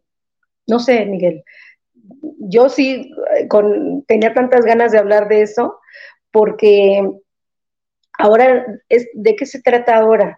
De meterle a los, a los, a los chicos el, el, perfil de ese artista falso o de esa, esa influencer, ¿no? También, que dices, ¿cómo es posible que te con tan poquito te contamines? Que con tan poquito te dejes influenciar. ¿no? Y ser parte de algo o querer ser algo como esos artistas, que es lo más horrendo. Querer ser como una, perdón, perdón si digo nombres, pero es como una Rihanna o como una Shakira y cantan y cantan por acá las canciones de estas mujeres y, y que dices, ¿para qué haces tanto argüende de tu vida? Si tienes tantísimo dinero, si tienes una vida, si tienes unos hijos preciosos, ¿para qué haces tanta vida de, involucrarte en, esto de, los chismes ahora con el, la separación de esta señora? Cuando digo, date tu lugar, date tu lugar como artista, ya lo consagraste, digamos, ¿no? Como mujer, no te denigres. O sea, mejor prepárate para ser una buena dama, una buena mujer, una buena, una buena eh, madre, Y, y dale esa educación a tus hijos, porque tus hijos van a ver o están viendo todo lo que le champas al papá. Yo no estoy, yo no sé del problema, ¿no? Por ahí se oye nada más, Pero digo, ¿para qué una guerra? ¿Para qué una guerra cuando ya tienes todo, todo? Y son de esos que están bloqueando y que están ahí para salir adelante, para sacar eh, qué tipo de artista. Entonces es que buscan, es que Chafa. todo, es que todo esto es Así sea Shakira. Todo esto es mercadotecnia, a final de cuentas. Digo, eh, desgraciadamente, desgraciadamente buscan, eh, cuando hay un chisme de esa magnitud, Mónica, lo que buscan, lo que buscan es precisamente eso, hacer mucho ruido para volver a, levantar la carrera. Shakira, hablando del tema de Shakira, Shakira, recordemos que estuvo casada con eh, Piqué y que se retiró literalmente de, los medios, ¿sí? En este caso como cantante, se dedicó a su familia, a sus hijos y a su pareja. Hoy que de alguna forma ya existe esta, esta eh, disyuntiva de ese rompimiento que existe, el cual eh, ahora por, por la mercadotecnia propia de, este tema de su separación, pues eh, lanzan, lanzan temas donde se tiran unos a otros y, pues digo, no voltean a ver, no, no, se voltean a ver entre ellos, voltean a ver a los hijos, porque al final de cuentas ni los hijos van a dejar de ser papás, digo, hijos de, de Gerard Piqué, ni van a dejar de ser hijos de, de, este, de Shakira, ¿no? Pero bueno, vamos, vamos nuevamente al, error, Miguel. El problema no es de la mercadotecnia, el problema es del artista. El problema es del artista que no se da cuenta en lo que se está convirtiendo y de quien lo está haciendo eh, alabanza a, este artista, ¿no? Que en este caso son los, jóvenes o las personas que seguimos a personas que no existen, a personas que nunca te van a agradecer que compres un boleto, a personas que como ahorita eh, Patricia Barbosa, que es una productora y una actriz, está haciendo causas buenas para hacer notar que soy artista, soy una actriz, pero me estoy dedicando a esto y lo estoy haciendo porque hay un problema tremendo en el país, ¿no? O sea, se está preocupando, ella es española, una persona española y está en México, preocupándose por los problemas de México. Eso quiere decir que está con México para decir, ¿dónde puedo ayudar? Entonces, ¿dónde están esos artistas desechables? ¿Dónde están para, para, para cambiar las causas? ¿de, qué ¿De qué te sirve seguir a un Maluma? Aún ahora que veo a este niño perdido en, en el espacio eh, nodal, perdón, discúlpame, nodal, pero de tu vida has hecho un, una cosita donde dices, ¿en qué te has convertido cuando iba también tu carrera, donde ibas también como persona y, y solamente porque hay terceros y son los que se benefician, tú como artista, pues para la gente eres como ahorita la burla, digamos, ¿no? Por lo que ha pasado, pero también eres una persona que se ha vuelto malinchista porque mucho te ha dado México, mucho, mucho, y yo no te he visto mucho agradecer por ahí, porque ahora pues dices que allá en otros lados haces puedes, puedes ser tú, puedes eh, traer tu carro que se te da. Eh, los carros eh, italianos que, hoy en día les gusta a los artistas. Que no puedes vestir o traer un reloj porque, uy, ya aquí México está tremendo. No, sí, sí puedes. Lo que no puedes hacer es que tú te pases más como de ser ese, ese tipo de, de, de egocentricidades. Ajá, exactamente. Egocéntrico. y, hablamos de él y hablamos de, por ejemplo, de este otro actor que también este, eh, es muy conocido, Palazuelos, que dice él que yo, mi México, tiene sus hoteles en Cancún y demás, pero el señor vive en Miami. Entonces, digo, no entiendo, no entiendo dónde está esa, ese amor por su país. Por su país. Y, y vive en Miami es que yo en Miami yo sí puedo traer mi carro italiano, en México es imposible por, la, por, el, los problemas que hay de, secuestros y de... O sea, quiere decir que, en, el país vecino no existe la violencia, no existe el secuestro, o sea, no existe, no existe el narcotraficante. No, sí, claro. Sí, perdóneme, que en cualquier parte existe la gente buena y mala. y no, y, y, si es Miami, también hay gentes malas, ¿sí?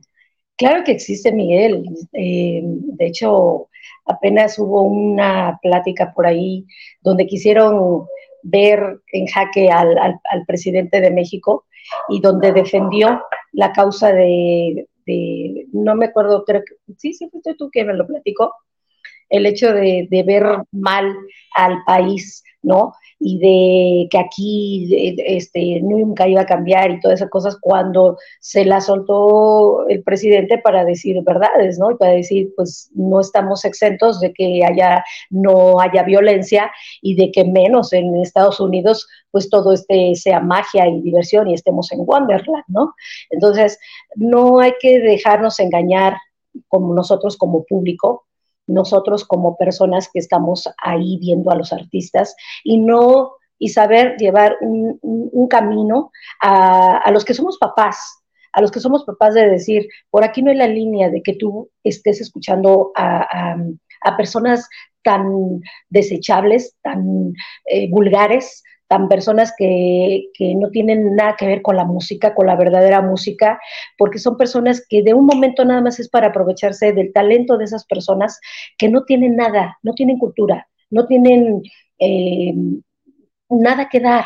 Entonces hay que nosotros aprovechar el tiempo, aprovechar nuestro dinero para saber a quién, a qué artista, porque muchos artistas también no estamos diciendo, no estamos generalizando, Miguel, pero muchos artistas valen la pena saber que, que, los buenos artistas siempre van a tener eh, esa calidez humana, ese momento en que te vas a ver una obra y quedas con un buen sabor de boca. ¿Por qué? Porque desde la temática del, de la obra de teatro o de la obra musical o de la música que estamos escuchando es agradable para nosotros. ¿Por qué? Porque no estamos oyendo vulgaridades, porque no estamos oyendo tonterías, porque no estamos, estamos gastando nuestro dinero para bien, para, ver bien un espectáculo, que eso es para nosotros, es un respeto, Miguel. No porque digas, ay, pues porque como la manada va y como se va a hacer así el gran, el gran este burullo de, la música estrambótica, hay que ir y, hacer, no, no, no. O sea, de verdad, ayudemos a nuestros hijos a, a tener una cultura, a tener realmente esa mentalidad eh, diferente y que los artistas que realmente rechazan, en este caso hablo de los mexicanos, hablo de artistas mexicanos que hablan mal de su país, pues no les, no les, todavía no, no les, eh, eh, ¿cómo se dice? Engrandezca sus, sus triunfos, porque para mí no son triunfos, son fracasos, porque cuando no eres una persona que desde... desde es agradecida. Agradecida. ser agradecidos por lo que, ser agradecidos que, que gracias a este país México, gracias al público mexicano, son lo que son. Así es. ¿sí? Ese es el problema, que, no saben agradecer. Se les sube tanto el ego, eh, su egocentrismo, que se les olvida de dónde, de dónde nacieron, cómo fueron.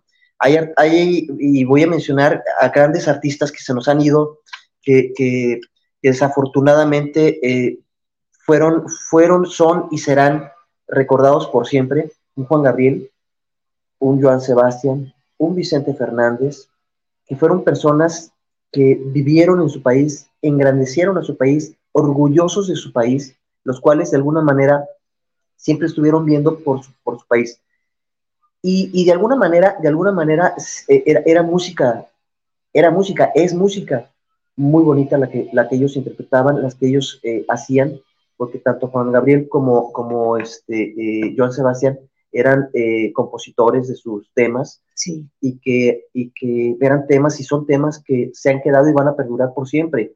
¿sí? Y un gran cantante eh, de regional mexicano, mariachi, eh, nuestro querido Vicente Fernández, ah, que se nos fue, que fue el, el, el último, el último gran divo, por llamarlo así, de México, que se nos fue hace unos años y que de alguna forma, pues, eh, no ha podido lograr nadie este, llegar a ese nivel que tuvo Vicente Fernández o un Joan Sebastián o un Juan Gabriel.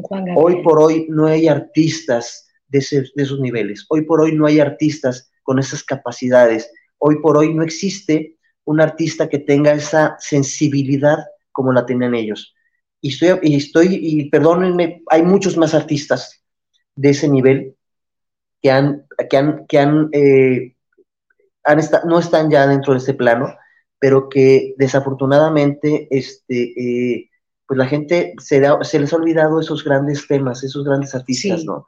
Y que ahora nos estamos yendo por lo plástico, ¿no? Por lo fácil, por como dice Mónica, pues te vas al, al, al, al lo que está la oleada actual, ¿no? Eh, que es el, el reggaetón, eh, que es música. Eh, yo, no, yo no digo que toda sea mala, a lo mejor se puede saber uno que otro reggaetonero, pero la mayoría dicen barbaridades. las letras son letras que no tienen sentido. Sentido. sentido. son ofensivos, son machistas, son denigrantes hacia la mujer hablan mucha, mucho sobre, sobre, sobre lo que Del les, comportamiento. les generan, les generan, exacto, les generan a los jóvenes es, comportamientos distintos, eh, que, que, yo no digo que el sexo sea malo, simplemente hay que analizarlo de acuerdo como tiene que ser. Una canción no la canaliza como tiene que ser, habla de, de, de, de, de, de violencia de cierta manera, ¿no? Sí, y de agresión hacia la mujer, ¿no? El que uno acepte como público la agresión en un concierto, y, y, vámonos para artistas extranjeros, ¿no? Que se meten con, como de desvirtuar tu creencia de lo que tú quieras en la cuestión espiritual, en lo que tú quieras, y que te están dando a entender, o cómo se le llama, a insinuar, sí. eh, patrones donde tú tienes que ser como ellos y liderar ese tipo de espectáculos nefastos o cuando llevan a los grandes eh, artistas a los al fútbol americano y que abren el Super Bowl y que eh, y que es una es una eh, cuestión ¿cómo, cómo, cómo les diré una unas tonterías del espectáculo que no sabes qué están, qué están promoviendo, qué, qué, están diciendo esos artistas. ¿Por qué? Porque están haciendo cosas demoníacas. Y demoníaco no estoy hablando por el demonio y ese tipo de cosas, son espectáculos tan vulgares, tan fuera de lugar, tan fuera de, de criterio. ¿Por qué? Porque hacen espectáculos que te dan a entender, ¿cómo se llama? Eh, mensajes subliminales. Exacto. Para la mente eh, que, que, está más, eh, ¿cómo se le llama eso, Miguel? A la mente más débil, uh -huh. sí lo dejan, sí, sí, lo, sí se influye. Sí. Entonces, no está por ahí. Debemos entender que estamos viviendo momentos difíciles, pero también si nosotros no apoyamos las buenas causas o las buenas razones de, de los artistas, de a quién vamos a ver, no a venerar, porque no son nada, no. sino a quién nos agrada escuchar a personas, no como dijo dioses. Miguel, son artistas, son actrices, son eh, actores, comunes y corrientes, pero no se les puede dar Incluso más allá. Exacto, y deportistas, porque a veces son tanto el, lo déspota que te llevas un descontón cuando vas a pedirle el autógrafo, si es que se puede, eh, o que vas a, a, estar cerca de ellos Entonces, y te dan el descontón o saber lo que están haciendo en su vida pública, en la vida del de, de artista, pero la hacen pública, es horrible, horrible lo que están haciendo atrás esos artistas. Y nos muestran una carita como, ay, ustedes síganme aplaudiendo y no como Vicente, ¿verdad? Porque sí lo aplaudimos y, y, él seguirá cantando. Ya, a pesar de que se, el señor ya murió, pero se le agradece todo lo que hizo. Y seguirá cantando. Como buen artista y hasta ahí, punto pero y, y, más aquí porque agradeció, él sí fue uno de los artistas que agradeció muchísimo, Miguel, a, a México, de haberle hecho su vida y su carrera sí. este, aquí en México, sí. claro. Totalmente ¿no? de acuerdo, totalmente de acuerdo. A final de cuentas, como dices, Mónica, existen, existen grandes, grandes eh, este, exponentes en México que son, eh, son, serán de alguna forma aplaudibles, y hay otros no tanto, que de alguna forma este, se van a gloriar de lo, del éxito obtenido por México, pero por su egocentrismo se van y por su malinchismo se van a otro país, precisamente rehuyendo y repugnando de cierta manera a su propio país el que las dio de comer durante sí. tantos años y les, les está dando de comer durante tantos años. Y desgraciadamente eso es lo que está sucediendo. Yo puedo, por, por ejemplo, a, a aplaudirle a ciertos artistas, no artistas, incluso deportistas, también, que pueden ser, pueden ser este, eh, eh, eh, loables. Inclusive yo en lo particular puedo decir que le mando un, un, una, un, saludo grande a, este, a nuestro corredor Checo Pérez, que ganó el premio allá en, en, Emiratos Árabes, el, la posición número uno, y que está poniendo muy en alto el nombre de México a nivel mundial. A nivel mundial. Porque es un deporte difícil el que, el que él, él, está haciendo. Este, el automovilismo es muy complicado, muy difícil.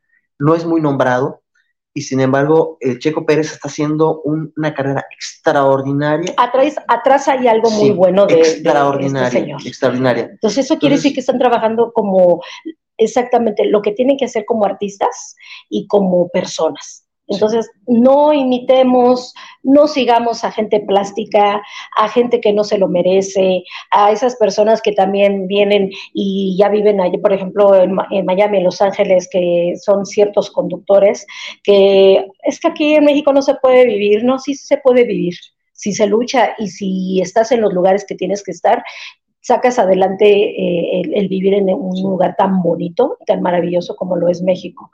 Pero si te vas y hablando y vienes acá a recolectar tu dinero, pues ¿en qué, en qué posición estás como, como, como artista, ¿no? ¿Qué dejas? Me hubiera, me hubiera gustado, me hubiera gustado, me hubiera gustado, Mónica, que Vicente Fernández este, viviera para que le contestara a todos los artistas que dicen es que en México no se puede vivir. Vicente Fernández vivía en México. Vivía en México. Vivía, aquí en Jalisco, en Guadalajara. Entonces, eh, sí se puede vivir. Es, es, ese, es, este gran cantante, sí, fue, fue, es y será el exponente más grande del regional mexicano. Así es. Les guste quien le guste. Así es. Él hizo su fortuna aquí en México y aquí dejó su fortuna. ¿Sí? La repartió a su, a su familia, a sus hijos, pero aquí, aquí la dejó. Entonces, ahora, estamos, estamos hablando como artista, Miguel, como persona, ya es muy independiente, muy independiente y lo que haya hecho o los chismes que se digan por ahí del señor. Estamos más hablando de la persona como lo, como lo hizo en su vida artística aquí en México. Hablamos de un Luis Miguel, un Luis Miguel que igual igual se ha beneficiado tanto de México, México lo hizo y, México lo le rescató, debe, y le debe mucho. Y México lo rescató a final de cuentas porque por Carlos Bremen, este, este gran, este gran eh, banquero, lo rescató de la quiebra. Sí. Lo que rescató de la quiebra. Esos conciertos que hizo, que ha hecho estos últimos años, es gracias a él, gracias a él, gracias a un mexicano que lo rescató, que lo apoyó económicamente y que ahora Luis Miguel ya salió de su atolladero económico porque estaba este, con números rojos. A final de cuentas volvemos a lo mismo. Bendito México, que les da mucho a quienes no lo merecen. A quienes no lo merecen.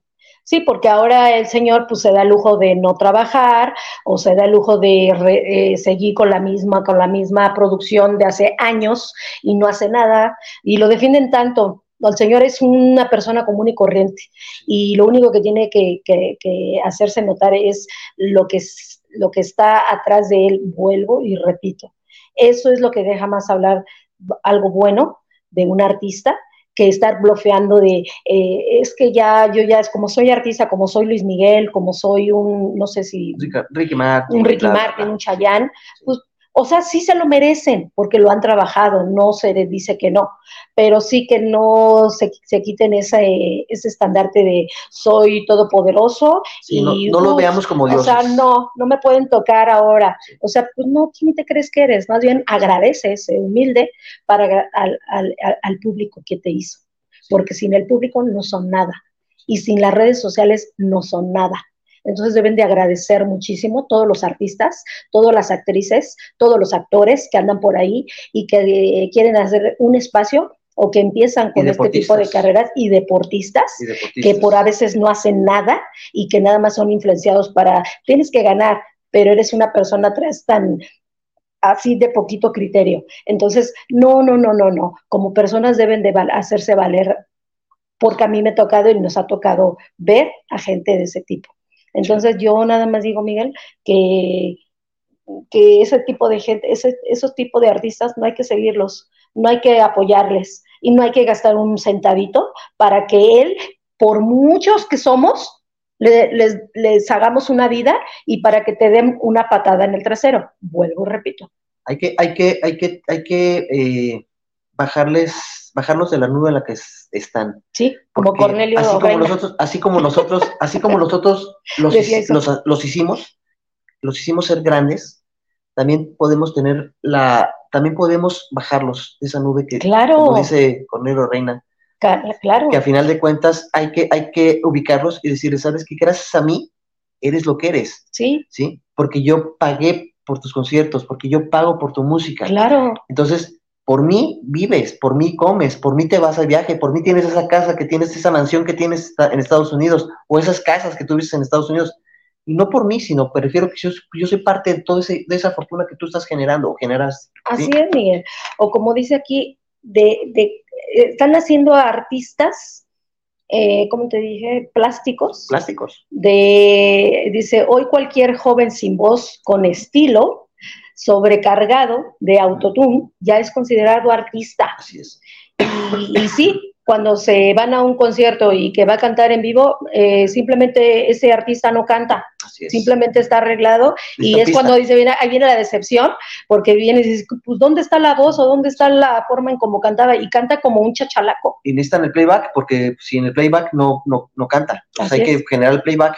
Ah, pero eso sí, pero eso sí, Miguel, es pedante y soberbio, ah, como diciendo, ya tengo mis cadenotas acá de, de, de pues sí, parece un perro bulldog eh, y, con ese tipo tan, de accesorios tan burdos y con abrigotes o con chamarrotas o con sus sudaderotas. Me estoy yendo hacia el género reggaetonero. De marca, donde son... de, diseñadores. ¿eh? Exacto. No, estamos hablando de cualquier tipo de ropa, estamos hablando de diseñador. Pero se ven, no, no, se, no se ven, se ven, como ellos no se ven, pero uno que sabe que se ven tan ridículos y que venden una imagen para que tú después seas esa, esa imagen de ese artista, pues no tiene mucho que desear. Por favor, mejor inviertan su dinero en otras cosas, inviertan su dinero en, en educación, cultura, porque si seguimos artistas como estos, de verdad, nuestro país entonces sí va a llorar y lamentar el hecho de que nuestro mundo sea tan tomemos en cuenta, cultura, tomemos, en cuenta, tomemos en cuenta que la música es cultura, pero no cualquier música. Pero no cualquier música. No cualquier música. Hay que aprender a saber qué es, qué música escuchar y qué, qué música te aporta. Exactamente. ¿Qué música te aporta? Digo, yo no voy en contra de que la, quien quiera escuchar reggaetón, pero hay, hay, que entender, hay buenos reggaetoneros. Yo no puedo, no puedo decir que no exista. Existen buenos reggaetoneros, pero sí hay que saberlos escoger, hay que saber escuchar su, su, música. Pues mientras no se hable de sexo, drogas, este, mujeres y demás, pues está... Pero hay buenos reggaetoneros, hay, hay reggaetoneros de alguna forma que, puede, que puede, se pueden rescatables. O, no simplemente estamos hablando de la, de la música reggaetonera, estamos hablando también de la banda, o de ese tipo de... de, regional mexicano. Que es regional, que ahorita se está dando mucho a conocer, o ahorita está eh, súper intenso aquí en México, en su apogeo, porque ya todo lo quieren hacer cumbia banda, cumbia banda, o o cómo se llama, salsa banda, lo que sea, los géneros, y se benefician de ello, pero no se vale que hagan música tan vulgar o música donde hay un mensaje subliminal de ven y emborrachémonos toda la, toda la noche y cosas así que dices, ni le entiendo, ni me gusta, pero ¿quién es el culpable aquí? El culpable es el, nosotros como público, qué es lo que aceptamos como música, qué es lo que queremos oír, qué es lo que queremos para nuestros hijos, qué queremos para nuestro entorno. Si nosotros lo aceptamos, pues entonces pues no te quejes, ¿no? No te quejes de que al rato digas, ay, pues es que mi hijo, pues no, pero tú lo dejas. El momento en que está el niñito bailando graciosito, ajá, y la niñita ahí echando eh, los pasitos del reggaetón, que es tan horrendo ver como un papá da a entender, ay, sí, mira cómo me agrada. Y cuando sea grande, ese, ese niño ya se te fue, esa niña ya se te fue, para empezar, porque aceptaste que la música influyera en, ese, en, tu hijo. Fíjate, hay, un, hay, un, hay, un, hay unos saludos, Mónica, Mario Enrique Trujillo, saludos. para, para Miguel y Mónica. en el caso de Luis Miguel, eh, no, no se sabe nada. Bueno, no se sabe nada, entre comillas. Se sabe, sí se sabe y se supo que Luis Miguel tenía una crisis financiera muy grave. Sí, pero fue muy, grave, muy grave, hace muchos años. Este, eh, que Carlos Bremen, que es un financiero eh, mexicano, lo ayudó, amigo de él, lo ayudó y lo rescató financieramente hablando. Este, tenía problemas fiscales también. Entonces, Pero él está haciendo conciertos. Él, está haciendo conciertos, él está haciendo, conciertos porque, eh, pues obviamente, pues necesita capitalizarse, necesita capitalizarse nuevamente. Entonces, lo que se sabe es obviamente lo que, lo, que, lo que se, se dejan sacar a la luz. Claro. De su vida privada no nos metemos, es su vida privada, es algo muy personal de él, este, eh, que digo, también muchos sabemos cuál es su situación legal, en cuanto a, a, sus hijos, que por ahí también existe una demanda en contra de él por la manutención. Entonces, bueno, pero son otros temas totalmente diferentes. A lo que estamos enfocándonos especialmente el malinchismo, que de alguna forma lo que es la gente que se crean en México, son de México, y se les olvida que sus raíces de México y se van a vivir a otros países, a Estados Unidos, a Europa, en fin, ¿sí? Este, y que, pues eh, sí, estoy de acuerdo, canta muy bonito, tiene un vozarrón, a pesar de los años, tiene una muy buena voz Luis Miguel, eh, pero este pero ya se, ha, quedado, se ha quedado estandarizado Luis Miguel con sus con su pasado, con sus ya no ha hecho música, ya no ha hecho música, entonces ya con sus boleros como que ya chale, ¿no? Con sus boleros, ¿no? Ya es como, mejor sigue, ya él ya va para... Eh, en, decadencia. En decadencia, sí.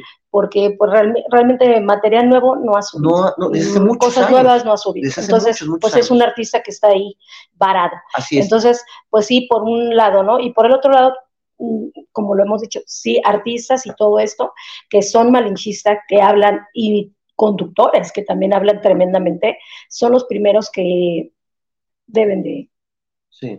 calladitos. Bueno, César Martínez, saludos para el programa desde el Estado de México. Aquí seguimos, aquí siguiendo su agradable programa un gran saludo. Muchísimas Saludos. gracias. Y ojo, no le estamos tirando porque no es nuestro perfil tirarle a los artistas, ni tirarle a la, a, la, cuestión de, de, nada de esto.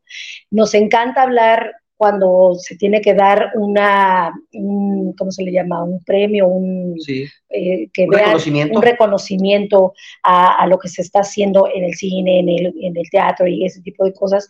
No es nuestra línea tirarle a las personas, pero hemos oído tanto, tanto que, que, que sí nos molesta, que sí nos enoja como mexicanos. Y yo como mexicana sí me da mucho coraje escuchar a este tipo de artistas, a este tipo de conductores, a este tipo de futbolistas, a este tipo de, de personas que, que en este caso son mexicanos, son mexicanos porque les dan de comer, México les da de comer, y luego ya resulta que ya no te, ya no te conozco México y ya soy española o soy estadounidense ya me y ya, tengo doble ya, tengo doble nacionalidad. entonces no se vale no se vale que con una con la mano en la cintura hagan ese tipo de cosas y más que nosotros somos quienes está pagando quienes está dando si, nosotros no son nada. Hay otro saludito, Mónica. Valentina González, salud para el programa desde la Ciudad de México para charlas entre tú y yo. Saludos, Valentina. Saludos, Valentina. Y es, por ejemplo, aquí cuando dice al final de este escrito, Miguel, que dice, es una lástima que un país tan rico en cultura, y, sí, lo, digo, eh, vive en la pobreza mental, en esa pobreza mental. Qué triste, ¿no? Que ya nos vean en ese, en ese tipo, en esa categoría de pobreza mental, porque no tenemos más allá porque si es más interesante un partido de fútbol que, lo que está pasando en tu país. Es más interesante eh, exigirle a, los artistas, exigirle a este tipo de personas, ¿no? Que a tu propio país. Desgraciadamente, nos caemos a, hechos o a circunstancias que de alguna manera no nos, no nos, este, no nos benefician a nadie este, el hecho de, repito, la música, eh, una, buena actuación en una obra de teatro, una buena actuación en, una, puesta de escena, eh, la que sea, o en cine incluso.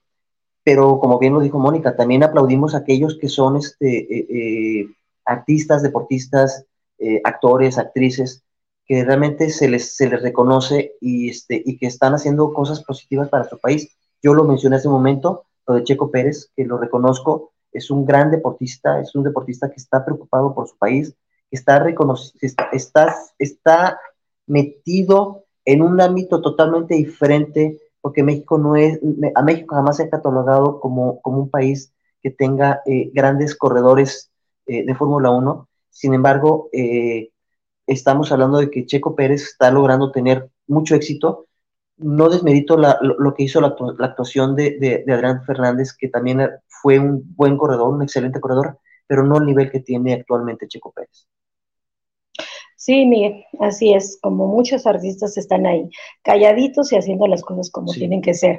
Y sin lugar a duda, es, eh, sale su nombre por algo, en reconocimientos, en revistas, en periódico, eh, que hizo tal cosa y sin hacer tanto ruido.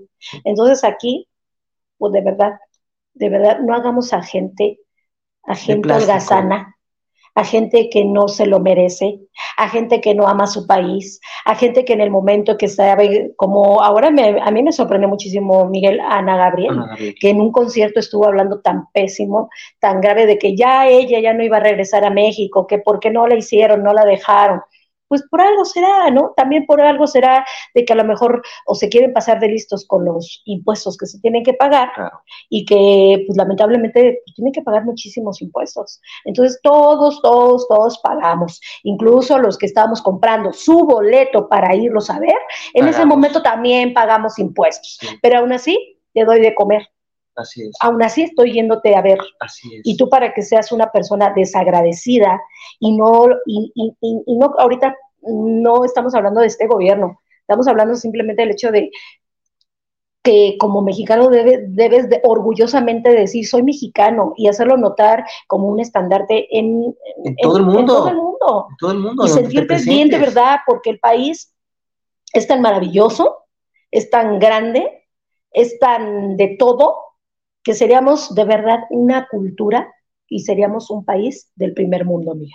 Sí, Nada más que mucha gente no nos conoce.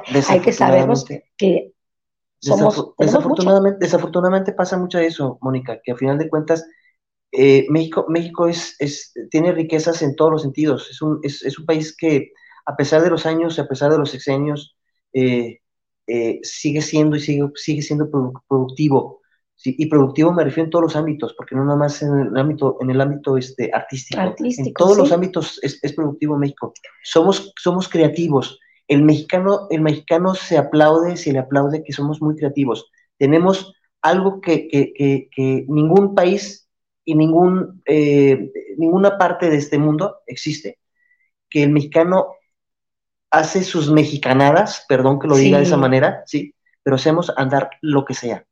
Entonces, sí se los sí aplaudo y sí, y si quieren mencionar que es una mexicanada, sí, y yo mucha honra digo, soy mexicano y, y sí me avento mis mexicanadas, pero gracias a esas mexicanadas logro hacer muchas cosas sí. y logro y logro logro obtener las cosas que, necesito. Sí. Hay cosas que de alguna manera este nuestros países vecinos, nuestros este eh, pues los anglosajones eh, se les cierra el mundo. Hay algo, hay algo, Miguel, que nos aplauden mucho, y ahora vamos a ir cerrando con esto, pero es algo que nos aplauden mucho, la calidez, la calidez del mexicano. Porque así nos hagan, híjole, de todo en, aquí y nos digan y nos, y nos echen tanta basura. México siempre tiene un nombre. México es como ahora escuchaba a Amanda Miguel y a su hija Ana Victoria en una entrevista con em, este, Jordi Rosado, donde me encantó, me fascinó, como, ese, como esos artistas, hay, yo quiero muchos, pero decían que eh, en Estados Unidos es una, es una frialdad porque todo es en el celular. Ya todo, ya nada es así de, ay, de, ser sociable, todos se encierran en su mundo. Entonces, eso es lo que veían en, el, en, vivir en, Estados Unidos, propiamente en Los Ángeles, donde ellos decían que no se puede vivir, no podemos estrechar, no podemos tener esa, esa, esa calidez. Y ellas decían, ah, es un México, Los Ángeles es como un México ¿Por qué? Porque ya se encuentran muchos latinos y todo eso. Eso pues te alcanza a ver de, bueno, pues estamos cerca, nos, nos vemos, pero sigue siendo un país extranjero, sigue siendo Estados Unidos y ellos son de ellas son de Argentina.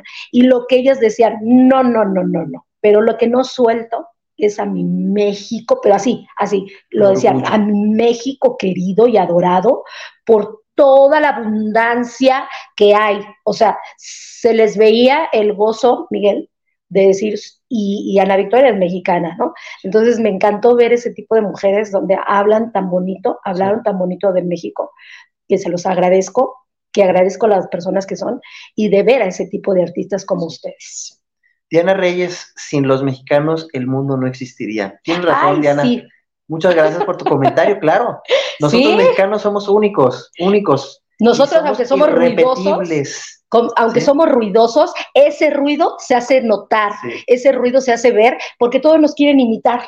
Si se dan cuenta, eh, público querido y hermoso, mm, en, Estados Unidos, en, España, en donde, estemos, siempre hay un mariachi, siempre hay algo que prende. Y decir, ¿dónde, ¿de dónde es eso? Pues obviamente se escucha y es México y quieren eh, incluso copiar nuestra cultura en nuestras eh, tradiciones, como lo es el Día de Muertos, que para ahora en China, en varios lugares de por allá, este, quieren, quieren hacerlo suyo pero como mi México y como nuestra tradición, pues no, el no himno más hermoso que existe. Lo copiarán, pero no va a ser el igual. El himno nacional más hermoso que existe ah, es el mexicano. Sí, porque no hay, no hay himno, no hay himno, no hay himno nacional más hermoso como el de México, definitivamente. Sí, Miguel, tiene mucha letra, tiene mucha, tiene mucha enseñanza. Está reconocido como el mejor, el mejor este, himno nacional. Sí, exactamente. Y simplemente nuestra bandera. Partiendo, partiendo de cultura, sí, esa es nuestra primera cultura. Nuestro himno nacional. Y así, así como nos ven a nosotros, es defenderlo realmente lo que, lo que cada estado de México, eh, de, digo, de la República Mexicana tiene tan maravilloso y tan bonito. Es como rescatar aquí de Jalisco, de aquí de Guanatos, es el rescatar su tequila, sus raíces, su agave, su mariachi, su birria. No, hombre, pues, ¿qué les la podemos esencia, decir? La, la esencia, la esencia del mexicano, la esencia de Jalisco. Siéntanse agradecidos y siéntanse que esos artistas, que cuando los vean, de verdad, apóyenlos, así sean con nombre o renombre, apóyelos o si no tiene nombre, pues también, pero ese artista, ese artesano, hay que darle su lugar porque lo merece más que un artista mm, que no tiene, que es plástico.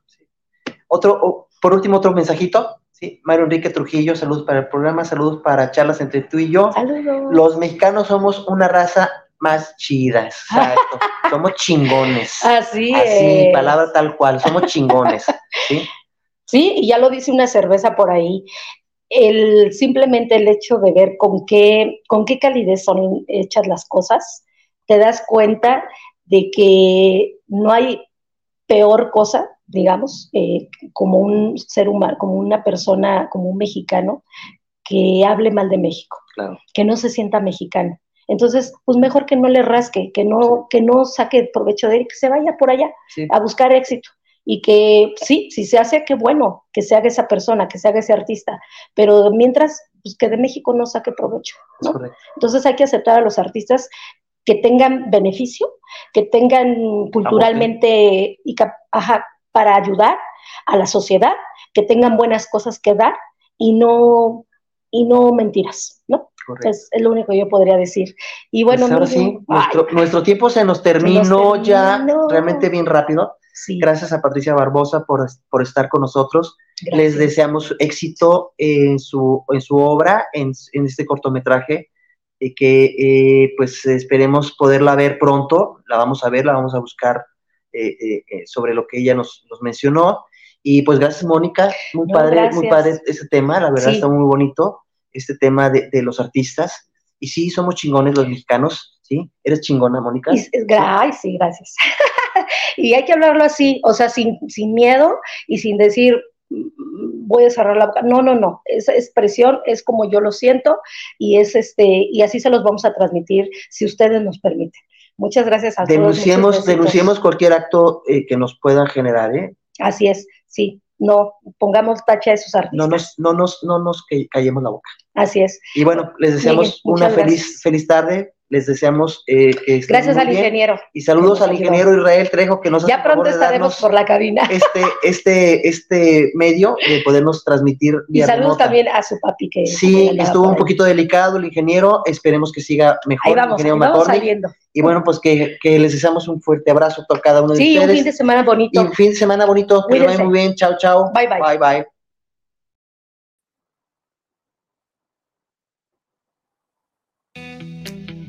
Gracias por escuchar una emisión más de Charlas entre tú y yo. Te esperamos la próxima semana en punto de la una de la tarde por esta señal de guanatosfm.net.